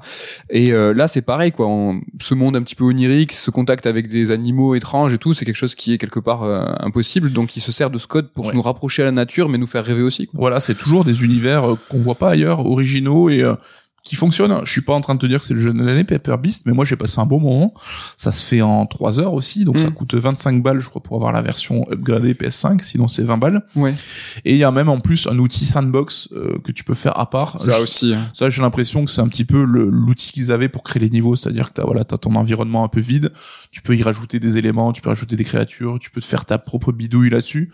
Moi, j'ai pas trop trop exploité là-dessus, mais voilà, ce jeu qui est un, voilà une espèce de puzzle game walking sim euh, qui est original et qui euh, qui vaut le coup. quand J'ai une question. Est-ce qu'il y a un rapport à l'humain? C'est-à-dire que dans From Dust, il y avait quand même cette peuplade, en fait, qu'on devait aussi aider à survivre, qui était illustrée dans la jaquette du jeu, tout ça. Est-ce que là, c'est que les animaux? Est-ce ou est-ce qu'il a évincé, tu vois, peut-être à dessin, euh, l'homme? Il y a pas d'homme du tout. C'est Hum. vraiment ce monde minéral, euh, Et toi, tu es- animal et T'es tout. quoi, toi? Bah, c'est intéressant parce que euh, t'as un petit twist au début qui va te placer dans ce contexte-là. Certaine manière et ça finit sur quelque chose aussi. Donc je vais pas trop en dire là-dessus, mais tu sens qu'il est Il y a pensé, il réfléchit aussi à ce genre de thématique. euh. Il y a une petite tendance aussi, là. Tu nous as parlé de deux jeux d'énigmes écolo, avec un sous-texte écolo. euh, L'énigme, c'est rigolo, quand même. C'est vrai, c'est vrai. Peut-être t'avais une tendance euh, aussi dans tes vacances. Voilà, C'était, euh, écoute, euh, je faisais ça dans mon canapé sans recycler. tu voulais réfléchir dans tous les sens du thème. J'adore les jeux d'énigmes, les jeux d'enquête. Voilà, l'enquête des énigmes, mais penser à l'écologie, à notre monde actuel. Donc voilà pour cette première partie. Hein, c'est plus les petits jeux. Hein, voilà, on est quand même Voilà, on n'est pas du tout à la bourre sur le planning. C'est une, une émission de, de rentrée, on Voilà, va dire. C'est voilà. un petit peu plus un peu plus charnu. C'est l'interlude top 3, donc on sait que vous avez sûrement sauté toute la partie précédente pour euh, être là. Le meilleur pas- moment de n'est-ce pas, Caillou Voilà, Hein. caillou, on sait que tu es là, que tu n'écoutes que l'interlude top 3. Un interlude top 3 aujourd'hui qui va s'intéresser euh, aux appels à l'aide. Alors qu'est-ce que c'est top 3 des appels à l'aide? Alors en gros, c'est que si je t'entends dire cette phrase-là, je me dis ah, il y a un problème. Il est en train de me- d'essayer de me faire passer un message, ça lui ressemble pas. Il doit être en train d'être kidnappé au Pérou Ouais. par des ravisseurs. On me fait chanter. On te fait chanter. Si je dis ça, ça- on me fait chanter. Donc voilà, top 3 des, des appels à l'aide. Donc Nico, ton top 3, si je t'entends dire... Alors mon premier, c'est si tu m'entends dire ah là là, j'ai tellement aimé ce jeu que je vais le recommencer en mode difficile. C'est clair. Alors, bon, c'est vrai que ça fait plus privé de joke pour le coup, mais voilà, c'est euh, Bon, je pense que tu l'as, tu l'as quand même euh, répété. Déjà, tu rejoues rarement au jeu. Et euh, tu en mode difficile, ouais, ça c'est rare aussi. Ouais. T'es pas spécialement, euh, C'est pas pas, méchant, mais t'es pas de tryharder. C'est pas du tout mon délire. C'est de recommencer encore et encore. Ah là, celle-là, Claire. Bon, les trois, c'est un peu du même tonneau, quoi. Je saurais. En tout cas, mon top 3, moi, si tu m'entends dire euh, non, mais Nintendo, euh, c'est pas pareil, ils sont à part, on peut pas les comparer à Sony et Microsoft. Je pense que là, tu pourras. C'est un peu nos, nos violons dingues hein, qu'on Bah, qu'on dit là-dessus. C'est vrai, c'est que bah, perso, euh, c'est vrai que dans la. Alors, elle est un peu tricky, ça. Là, faut vraiment écouter la phrase, mais on peut les discriminer, Sony, Microsoft, Nintendo, dans leur démarche euh, éditoriale. Ils sont différents, et surtout Nintendo, bien évidemment, mais ils font partie d'un marché assez resserré, avec quasiment trois constructeurs, trois acteurs, donc on est quasiment sur un truc oligopolistique. Euh, ça reste des concurrents. reste des concurrents ça directs. euh, dans l'univers jeu vidéo. on est sur euh, voilà le même marché, le même CA, les mêmes ventes. Enfin, on est sur quelque chose. Prenons, je sais pas, quelque chose qui nous, euh, un- un- une industrie de l'automobile qui nous concerne presque tous. Tesla, par exemple, ils étaient sur la voiture électrique. Rares les constructeurs qui ont dit non, mais Tesla, on s'en fiche, ils font des voitures électriques. Alors, alors, pire que eux, ils c'est pas notre marché. c'est pas notre marché, c'est eux, ils ont défriché un marché qui est de, qui va devenir euh, dominant, mais heureusement que les autres constructeurs euh, de euh, auto ont eu regard sur ça. Et bien sûr que Sony, Microsoft regardent Nintendo, et bien sûr qu'ils- je crois, et à mon sens, les considèrent comme un concurrent direct. Évidemment. Et qui s'inspirent de leurs idées aussi, et vice versa. Mais je me doutais qu'il y aurait du Nintendo. Bon, dans ça va, je- à l'aide. Bon, ça va. je- eh ben, En plus, là, je dis pas de mal. Donc, euh, allez, quel est ton second appel à l'aide? Là, ça vraiment, ça commence à vraiment pas aller là. Allô, Med, ouais, euh, j'ai besoin d'aide pour platiner ce jeu. Attends, ça veut dire deux trucs là. Ça veut dire déjà que tu vas le platiner, mais que surtout j'y arriverai pas. quoi. C'est que, que tu m'appellerais à moi. non, mais écoute, tu, tu aimes bien, toi, des fois, les platiner. Moi, j'adore. Toi, alors, Ouais, toi, alors, moi, c'est- je m'en fous, voilà. Donc tryhard dans tous les sens du terme, c'est Exactement. ni le très difficile, ni euh, les quêtes annexes de quêtes annexes, euh, les les platines, tout ça, c'est pas trop ta cam. Exactement. Et surtout, tu ne m'appelles pas. si un, si un passage difficile, c'est pas moi que t'appelles, c'est Ken qu'on appelle quand on, quand quand on galère. Moi, top 2, là, ça commence à aller mal. Si je t'appelle et je te dis, enfin, si je t'appelle ou si tu m'entends dire, même dans une émission, je te dis, euh, franchement, les remakes et les remasters, ça suffit, là, faut passer à autre chose. Là, il faut de la nouveauté un petit peu. Donc évidemment, Ah, je saurais que j'appelle la police là ah, direct. évidemment qu'il faut de la nouveauté. Il faut des nouveaux jeux, des nouvelles franchises, des nouvelles IP. Mais moi, je trouve que les remakes et les remasters, c'est excellent, c'est bien, c'est une bonne chose et à de nombreux titres. Évidemment, pour euh, bah, pour rejouer facilement aux anciens jeux, Mhm. pour euh, donner bah, accès à ces vieux jeux à tout le monde. Et euh, des remakes, on voit avec euh, plein de trucs. hein. Il y a bon, évidemment l'FF7 remake qui va donner une nouvelle relecture, mais ça, ça commence à arriver de plus en plus. Là, ce- le prochain Alone in the Dark qui sort en mars Mm. sera un remake, remaster, on sait pas trop encore. Il va, y il va y avoir des choses, il y a des choses intéressantes qui se font à travers le format remake. Et c'est surtout que je surkiffe, quoi. C'est que euh, c'est une bonne excuse pour jouer aux vieux jeux. Donc, euh, Il t'en faut pas plus, toi. et il m'en faut pas plus. C'est le top 1, Nico, vraiment là ça va pas du tout. Euh, tu es enfermé euh, et toute ta famille aussi. Et là tu me dis, je fais, putain, les gars, on se retrouve ce soir pour jouer online tous ensemble. oh putain, celle-là j'ai failli la mettre. ah non, aussi, pas du tout client du jeu multi, du jeu online, euh, du jeu à plusieurs. Voilà, c'est, euh, Là c'est euh, je vraiment suis un connard, en fait. Ça, Non, mais- quoi. le jeu. pff, moi, moi non plus. Mais je suis aussi un connard du coup. Mais ouais, on n'est pas, on n'est pas joué en ligne. Non, pas du tout. faire un petit euh, FF14 quoi. Voilà. Un petit Destiny, euh, en raid, euh, je sais même pas si on dit ça. mais- en raid. Je sais pas, ça fait des raids en tout cas. Euh, et moi, là, ça va pas du tout. Là, c'est le top 1. Si je te dis, euh, franchement, les arbres de compétences, c'est vraiment la meilleure, zi- la meilleure idée de ces dix dernières années. Là, c'est vraiment. J'appelle, j'appelle Macron. hein. Non, l'arbre de Il y a un com- souci. Là, c'est que ouais, moi j'ai un souci. Alors, je sais pas si j'ai la capacité d'en faire une chronique entière. C'est pour ça que je le cale là. Non, mais c'est qu'on aborde le sujet pour souvent pour les gros triple A. Mais ou- l'arbre de compétences, j'en peux Même plus. moi, je commence à avoir plein le cul. J'en peux plus. J'en peux plus parce que je trouve que c'est une mauvaise idée. Euh, vraiment. Le mauvais arbre de compétences. Que ça pourrait être une mécanique intéressante. Ça pourrait. Après, j'ai peu d'exemples. Mais euh, en tout cas, ce qui me vient en tête et ce qui est actuellement mis en place, c'est que c'est souvent des mauvais arbres de compétences dans le sens où, à la fin de ton jeu, bah, t'as accompli l'ensemble de ton arbre de compétences, donc il n'y a pas de, de vraie personnalisation. Alors peut-être que euh, là, vous allez me dire, je sais pas, les Baldur's Gate 3, Baldur's Gate 3 j'arrive pas à le dire, Baldur's Gate 3.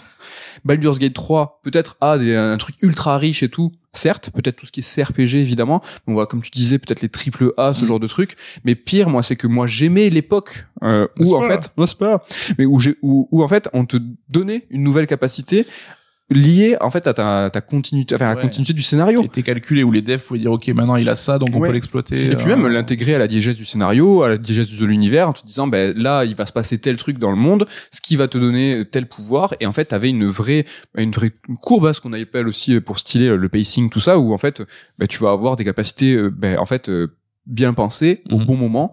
Ça c'est actuellement je l'ai mis top 1 pour le coup, mais parce que c'est quelque chose qui me saoule vraiment en ce moment les arbres de compétences c'est euh, quelque chose qui me qui me déplaît Ouais. En tout cas, très bon exercice pour apprendre à connaître quelqu'un. Voilà, il y a le portrait chinois et euh, les appels à l'aide. Je trouve que ça marche très bien. devrait changer dans le. Après, il faut, ça réfléchit plus que le portrait chinois. Le portrait chinois, c'est plus euh, l'impulsivité. Donc voilà pour ce top 3 des appels à l'aide. euh, N'hésitez pas à appeler vous aussi à l'aide. Hein, si ça ne va pas, euh, vos meilleurs, vos meilleurs punchlines, vos, vos meilleurs trucs. Et n'hésitez pas à nous donner des, encore des idées de top 3. On en reçoit toujours plus. Ça fait ultra plaisir. Et on va passer à la seconde partie d'émission qui est censée être nos deux gros morceaux, hein, les deux jeux. Et on a une heure. Écoute, Ouais, écoute, les, bah, donc Ken et- faim. Ken Damien qui vont tomber en, en hypoglycémie parce que voilà, on enregistre, il est, euh, il est midi. Écoute, voilà, c'est l'heure de parler de One Piece Odyssey, un jeu qui est sorti en janvier 2023 et euh, il faut prendre là, il faut prendre le temps. Je- On avait une petite surprise chacun. Voilà, Je vais jeu de ses vacances. Là, je vais sécher, je vais vous le dire direct, euh, je vais en parler un petit peu parce que voilà, c'est la surprise, c'est je me suis retrouvé euh, voilà dans mon canapé au moment de commencer mon premier jeu des vacances et et je sais pas ce qui m'a pris, c'est que j'ai commencé One Piece Odyssey. Alors j'étais sur un délire euh, très JRPG, bon très JRPG comme d'hab, mais euh, j'ai fini euh, Mario Super Mario RPG et Star Ocean 2 remake euh, coup sur coup. Mhm. Je vous en parlerai dans une prochaine chronique. Et là, je sais pas, j'étais dans un mood. Souvent en JRPG, j'aime bien moi les euh, les ventiler, tu vois. Tu Mhm. fais un JRPG, après tu fais autre chose. Et là, je sais pas, j'étais bien, j'avais envie de continuer. Et euh, je me suis souvenu, c'est ta faute, hein, complètement. Euh, tu avais essayé ce One Piece Odyssey, t'avais passé quelques heures, et Oui. tu m'avais dit c'était plutôt pas mal. Oui. J'ai dit c'est plutôt pas mal, et puis je sais pas, je me suis dit je sais, je sais pas, je vais vous dire j'en sais rien. C'est un souvenir de janvier dernier Voilà, qui s'est retrouvé. je- à- Je sais pas pourquoi, donc janvier 2023 le jeu, et donc euh, je l'ai relancé, donc j'ai quand même passé euh, plus de 40 heures hein, sur le titre, c'était pas du tout prévu pendant mes vacances. J'y ai joué, j'arrivais pas à décrocher, et euh, bah, je sais pas pourquoi. Le Gauthier. Sans on, trop change, on change tout. sans trop savoir pourquoi. Alors euh, c'est encore une adaptation, une adaptation sous forme de JRPG. Alors on le sait, On l'a vu, hein, le JRPG, euh, il est soluble partout, euh, dans toutes les licences, dans toutes les ambiances, partout, dont une adaptation de manga, dont euh, One Piece. Alors des adaptations de manga et de One Piece en l'occurrence en JRPG, en tour par tour, il y en a eu de moult, hein, même sur des, Game Boy Color et tout, ça date, hein, parce que One Piece, hein, c'est 20 ans, 25 20 ans. Coup de vieux, Je crois que le jeu janvier 2023 c'était pour les 20 ou 25 ans donc Non, euh, c'est 25, je crois. 25 donc euh, donc on a le temps après des JRPG manga Dragon Ball Senseiya tour par tour Ouais, on connaît.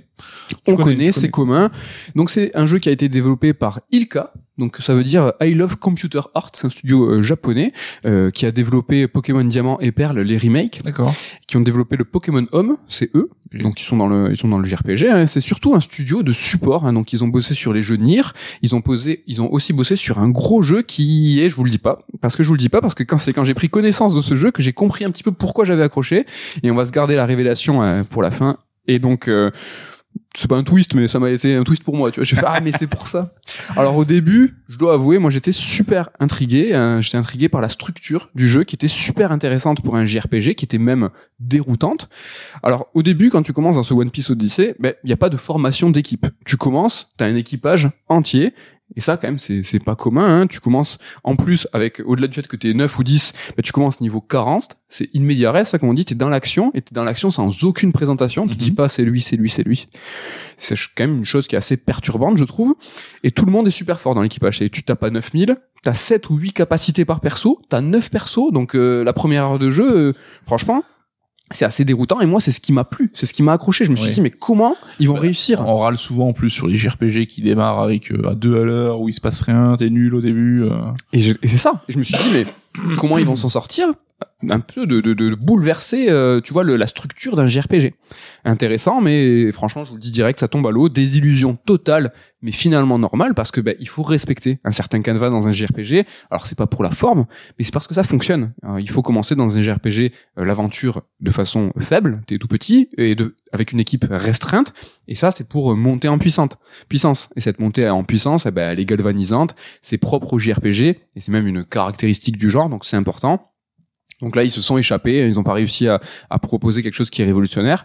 Mais là, en fait, ils nous ont fait le coup de, de Metroid. hein. En gros, euh, pour rappel, hein, dans Metroid, tu commences euh, full power et tu perds tout après un niveau de jeu. Classique. Ouais. Mais c'est pas pour les mêmes raisons. Dans Metroid, en fait, ils usent de ce stratagème et qui l'a rendu célèbre même hein, pour faire, euh, pour nous faire sentir ultra faibles. Alors que dans One Piece, ben, c'est pour coller à un impératif lié à la licence. Et vous allez voir, hein, on va même pas se sentir diminué, ce qui est quand même, je trouve, un petit peu dommage.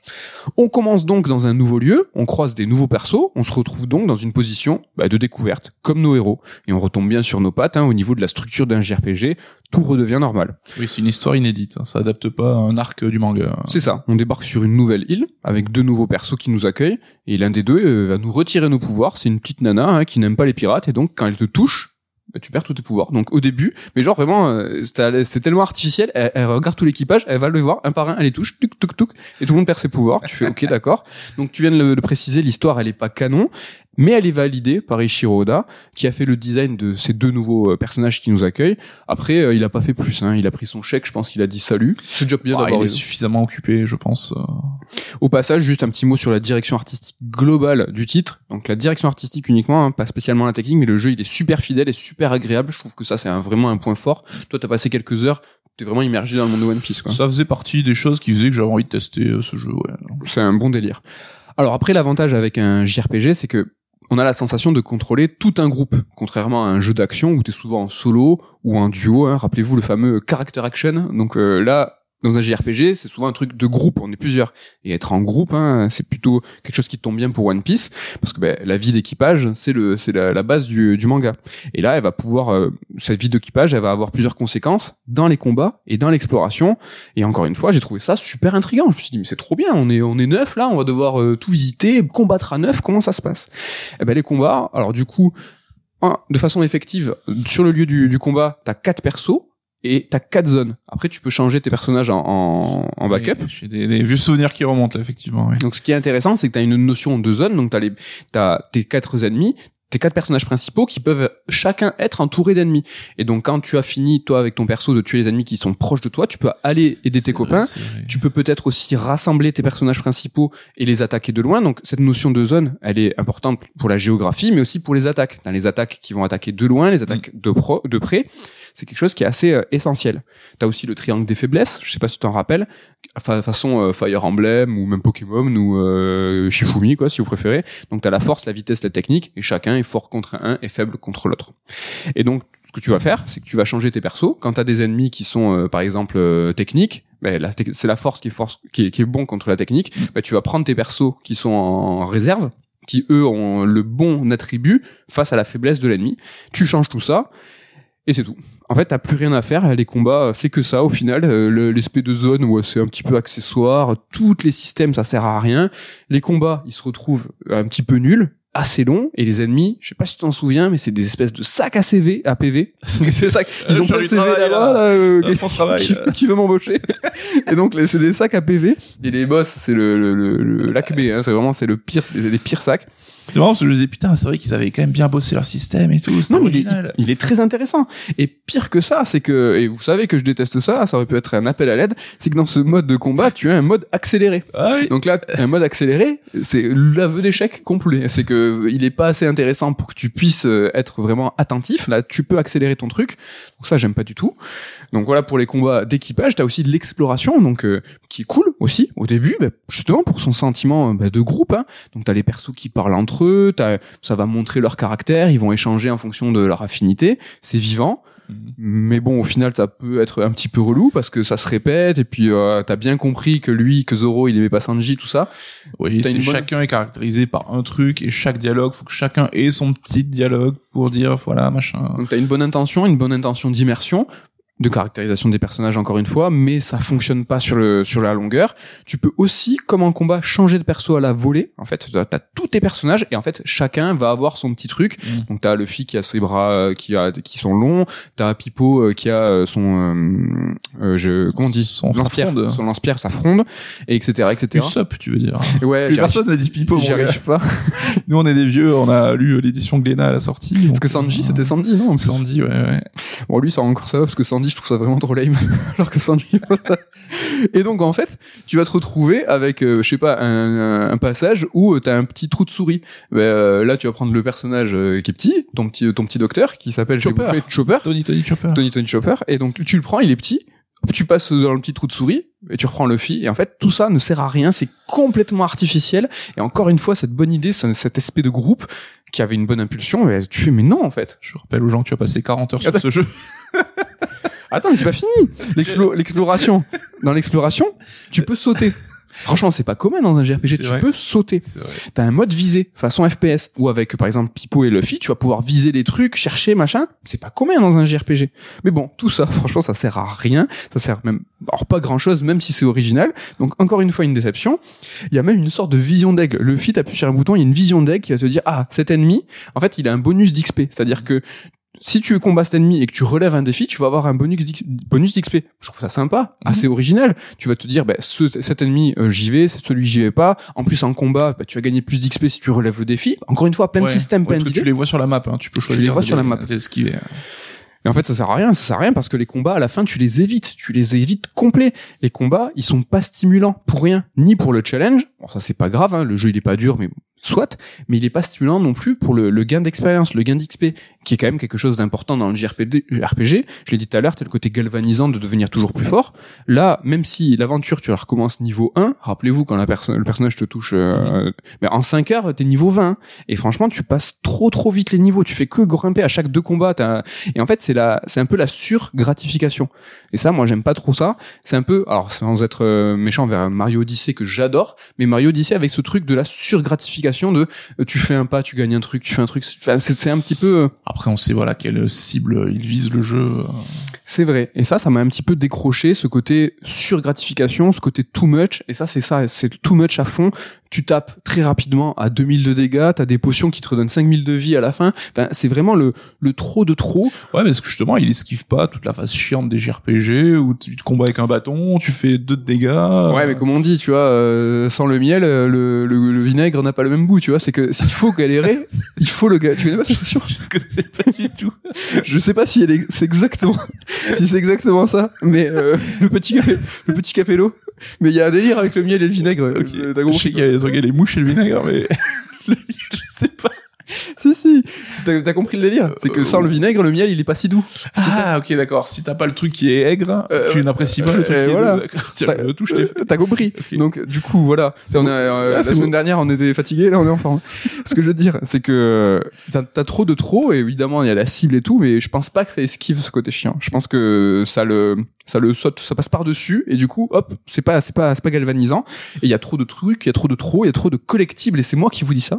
Bon, alors là, appelle à l'aide, là. Alors, encore. Donc, tu vois, amuser, euh, distraire le joueur euh, par la récolte, la collection, je comprends, moi j'adore ça, mais là, en fait, il y a rien à collectionner, tu sais même plus ce que tu ramasses à la fin. En ce cas, c'est un grand classique. T'as beaucoup d'éléments, par exemple, là, pour euh, Sanji, sur la, la cuisine, mais à la fin, tu sais plus, t'as des trucs qui brillent. Alors ça, c'est façon très JRPG classique. T'as un truc qui brille, et, t'as certains personnages qui vont pouvoir ramasser parce que c'est loin ou parce que c'est en l'air. Bref, c'est un peu euh, Nami, elle, elle, elle aime bien l'argent, donc si tu la prends, elle, elle va avoir l'argent, tout ça. Et donc, même l'évolution des capacités, ça passe par les collectibles. Vous savez, euh, la nana qui t'a touché, en Mm. fait, euh, tes capacités se sont transformées en cubes de pierre. C'est vrai. On le voit sur la jaquette même. Et donc, en fait, il va falloir collecter partout dans le monde ces cubes de pierre qui vont te permettre d'augmenter et de trouver des nouvelles capacités. Franchement, j'ai trouvé ça trop, trop, trop de trop. euh, et petite parenthèse euh, au passage, c'est que nous, on a eu la chance à l'époque de, de recevoir la version euh, de luxe, ce qui est souvent le cas quand les éditeurs envoient les jeux. Et là, en fait, et ça, pour les RPG au global, c'est assez pénible, c'est que tu as souvent des objets de base et que t'as pas demandé. Là, tu commences le jeu, t'as 40 ac- accessoires au niveau. C'est-à-dire vraiment, genre t'as un accessoire, il te donne 1500 de vie en plus. Et j'avais pas remarqué au début que c'était ce truc bonus.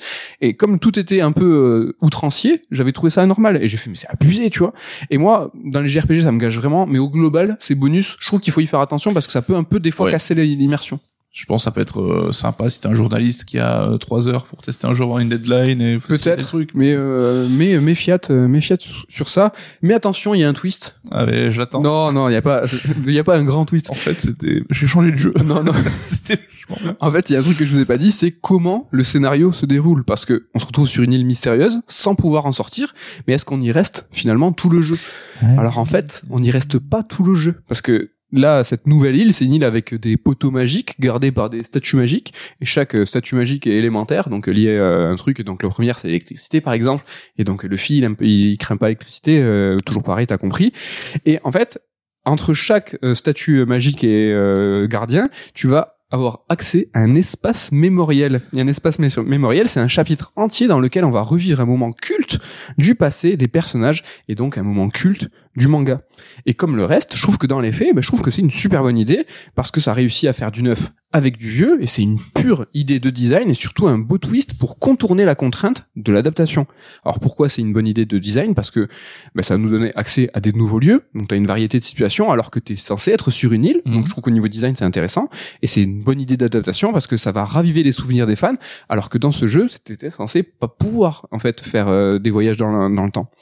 Alors c'est super efficace bah, sur le papier mais pff, pareil hein, dans l'application bah, c'est pas bien. On se retrouve encore dans la posture de l'isekai qui moi me j'en peux plus de l'isekai, tu vois, t'es téléporté dans un autre monde, dans une autre réalité, ce qui est le cas parce que ça contredit parfois bah, la réalité de l'histoire où t'as as ton escouade complète alors C'est pas un flashback, quoi. C'est, c'est pas un flashback, t'es vraiment t'es téléporté dans le passé. Et euh, l'idée est maligne, mais tout est trop étiré. Tu passes trop de temps dans ces moments du passé. Vraiment, littéralement, c'est tu passes beaucoup de temps. Et ce qui devait être à la base une bulle rafraîchissante, une pique, un petit peu de nostalgie, bah, devient quelque chose de long et pénible.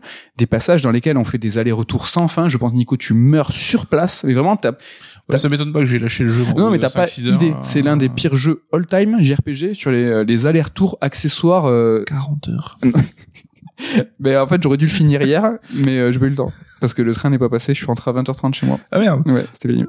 Et finalement, du coup, ces chapitres bah, deviennent l'essentiel en termes de temps de jeu. Et Mhm. je trouve ça dommage. Et Lille, au final, moi, j'étais super content de retourner sur l'île. Je fais, ah ouais, Lille, elle est trop bien et tout. Je la trouve bien modélisée, super sympa. Donc, attention, euh, méfiez-vous euh, à ça. Et donc tout dans One Piece Odyssey, c'est ça. C'est des bonnes idées, malines, mais euh, mal exécutées, et qui deviennent euh, même relous. Allez, un dernier petit, ex- petit exemple pour illustrer ce que je veux dire. Dans ces souvenirs, t'as aussi des souvenirs à corriger, ils appellent ça des souvenirs effilés. Et donc c'est des passages dans lesquels tu dois rectifier un souvenir, alors ça on s'en fiche, hein, mais surtout ce sont des passages dans lesquels nos héros ils sont séparés. Ce qui est malin, vu que dans la progression tu te balades tout le temps à 8 ou 9 ou même plus.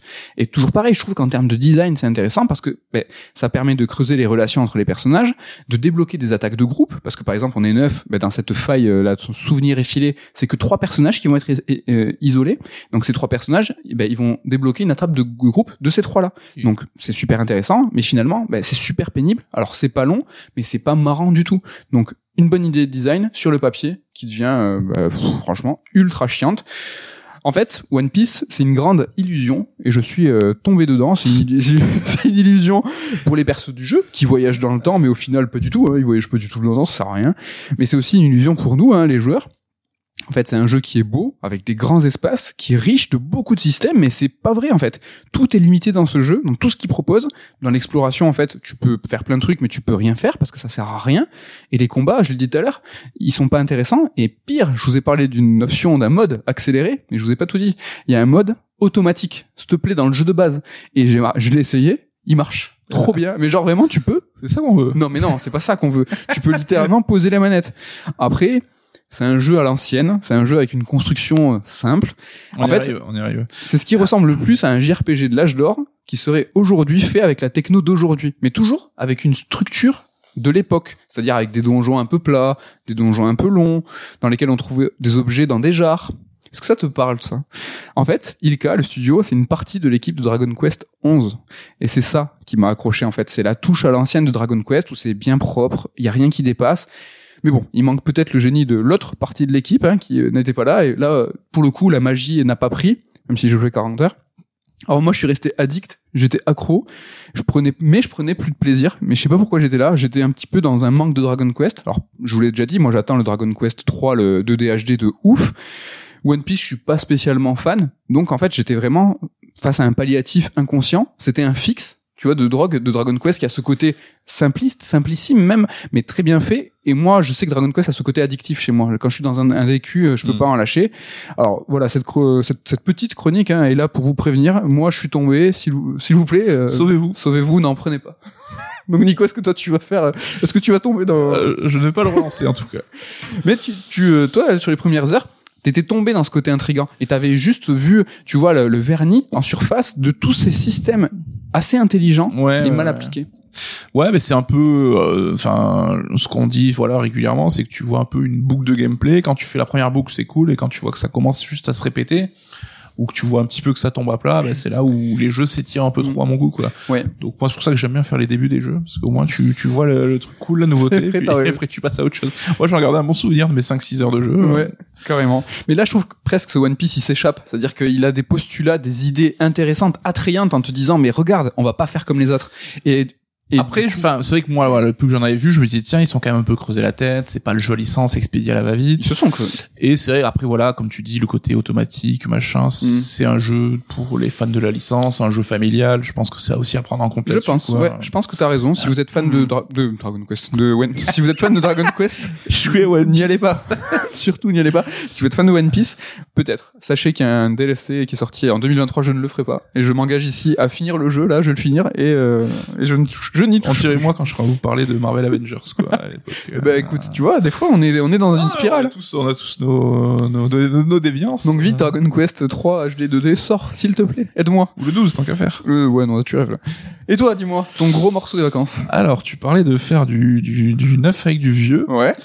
Alors, euh, je, je naviguais sur YouTube et je vois une vidéo sur Hades.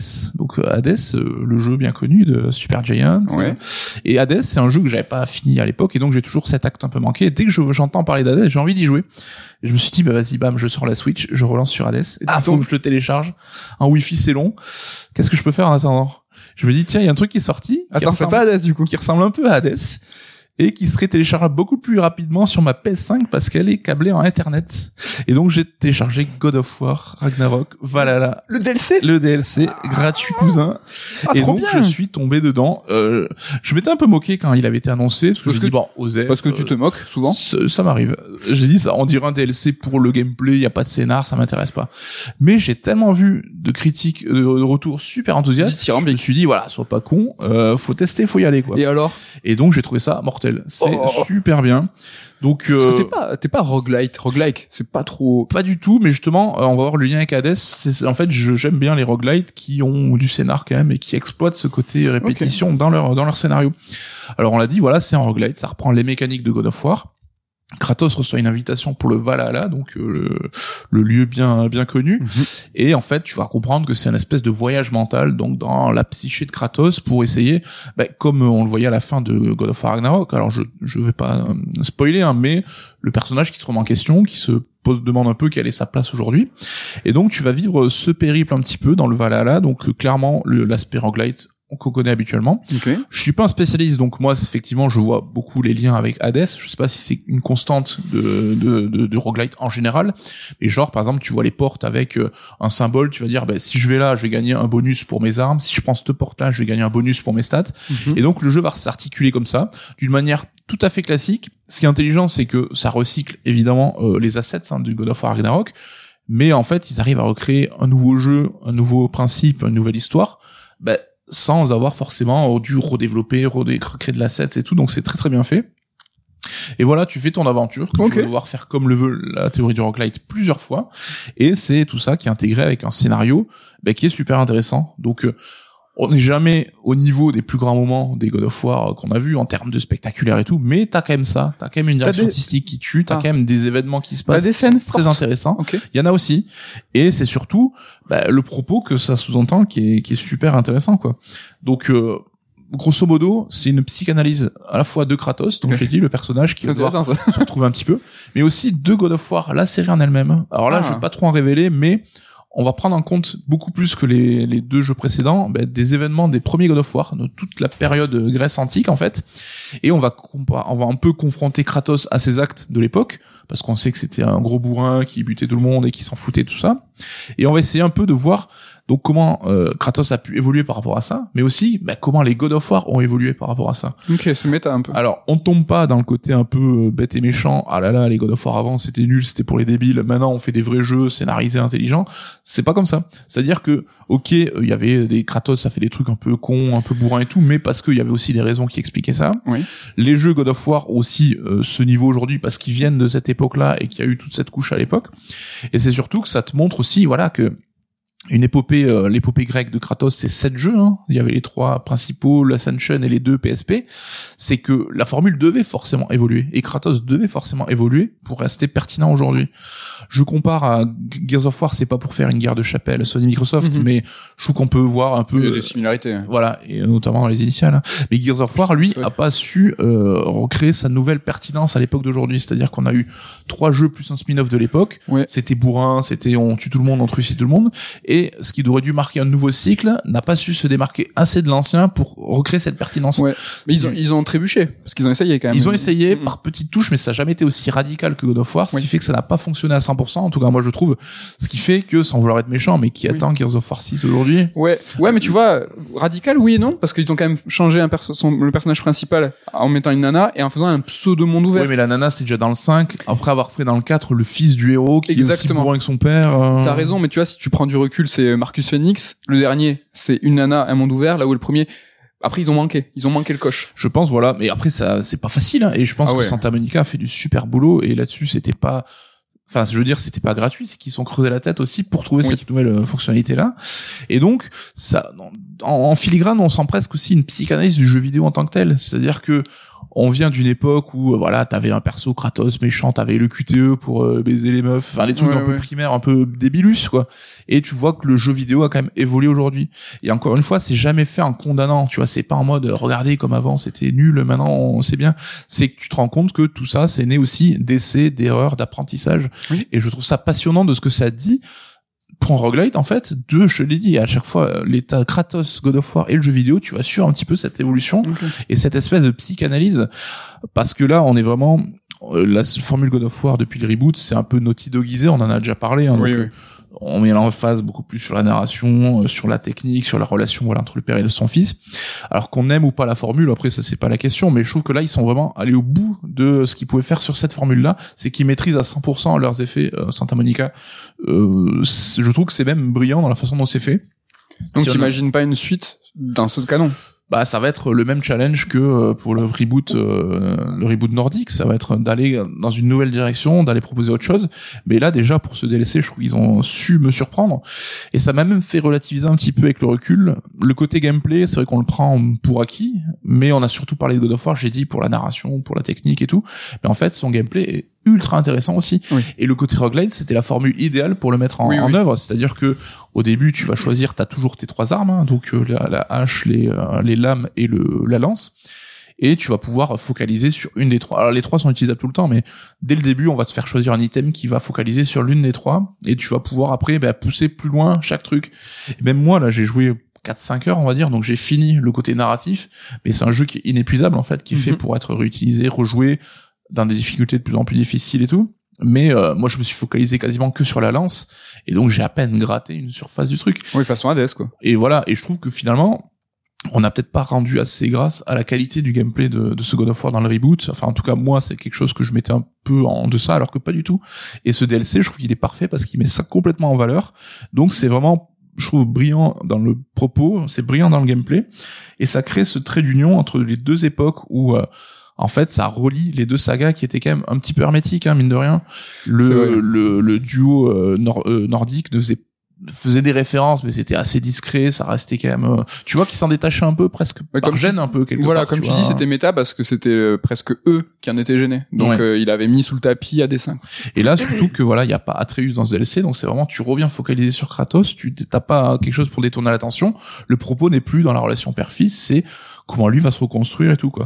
Donc vraiment Oui. je trouve ça brillant. En plus c'est gratuit comme on l'a dit. Est-ce que c'est pas alors le côté gratuit, le côté événementiel, mais c'est presque une invitation à dire euh, avez-vous bien compris euh, ce, ce trait d'union? Avez-vous bien compris le gameplay? Avez- Tu vois, euh, c'est une invitation en disant bah, c'est gratos, allez-y et on arrivera à vous surprendre, on arrivera à vous choper. Quoi. Et j'ai vu plein de gens, même si oh, je l'explique pas trop perso, mais j'ai vu plein de gens dire euh, j'accrochais pas au reboot. Pour moi, God of War c'était euh, la trilogie, la violence et tout.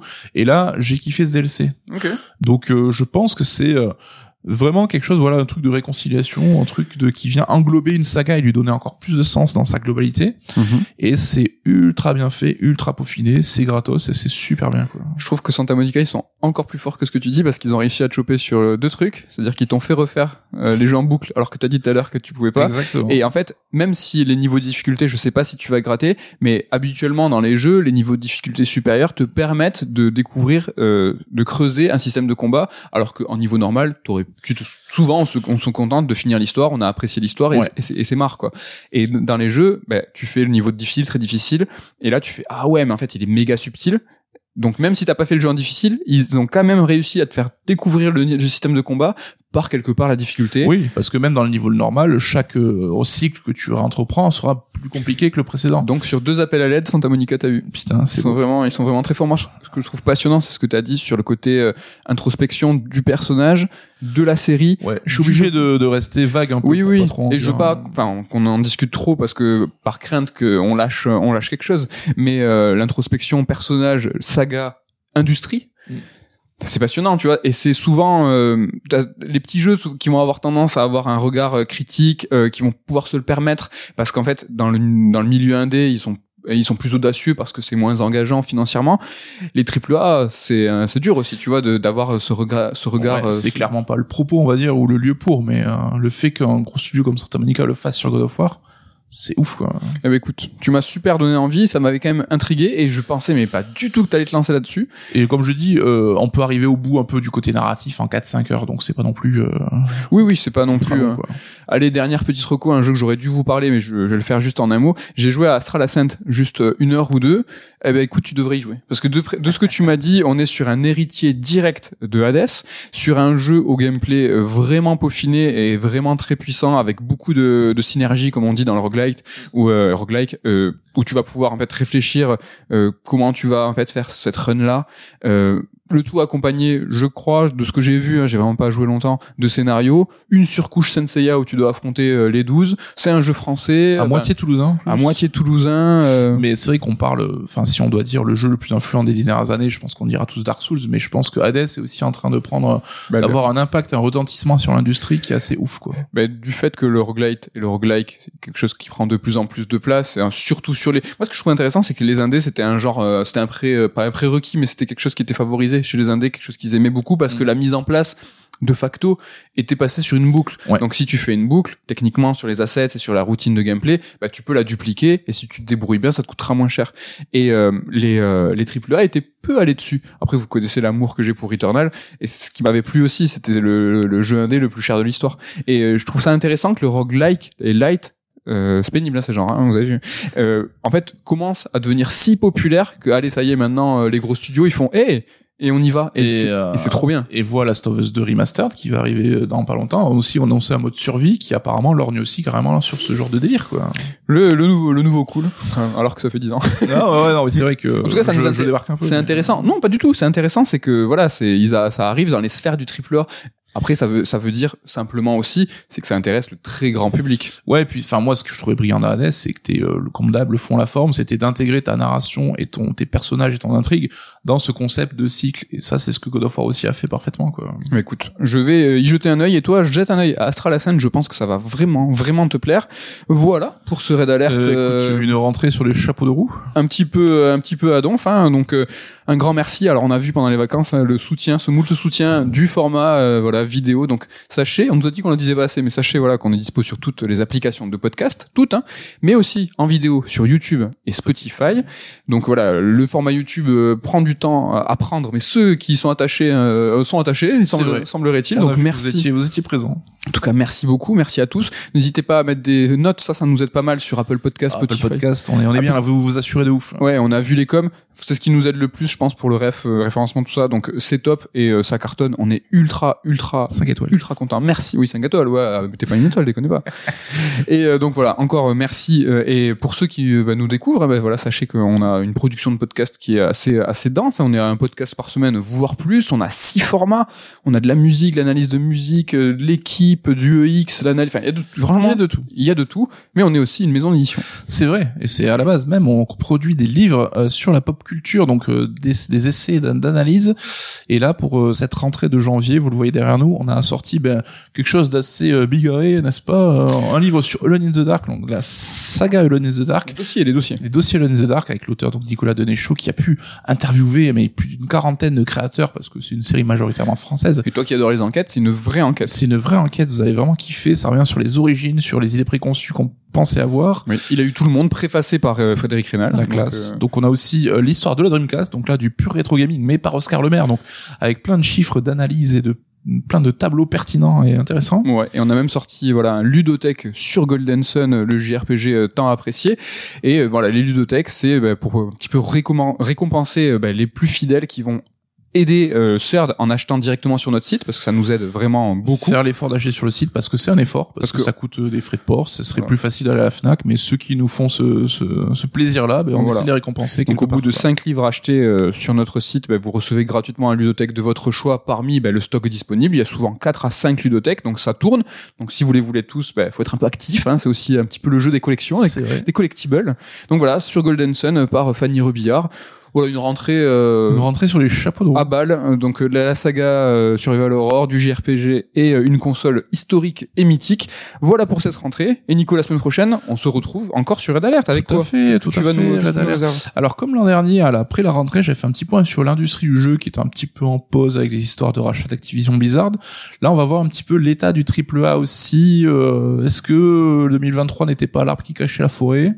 Est-ce que on n'atteint pas aujourd'hui euh, des budgets, des risques et tout qui, qui, qui jouent un peu contre quelque part le jeu vidéo? On va voir ça ensemble. Mm. Ça va être cool? Ouais, ça va être cool. Moi, j'hésite encore parce que j'aimerais bien t'accompagner en faisant une chronique sur le développement incrémental qui va expliquer pourquoi en fait le, le AAA arrive dans ces sims-là de production et pourquoi surtout ils répondent à, à cette production-là avec une méthodologie précise et que si les jeux se ressemblent, c'est que c'est peut-être une raison. Donc Et j'hésite parce que bah, j'ai le droit de le dire. J'ai le droit. Il y a eu, oui.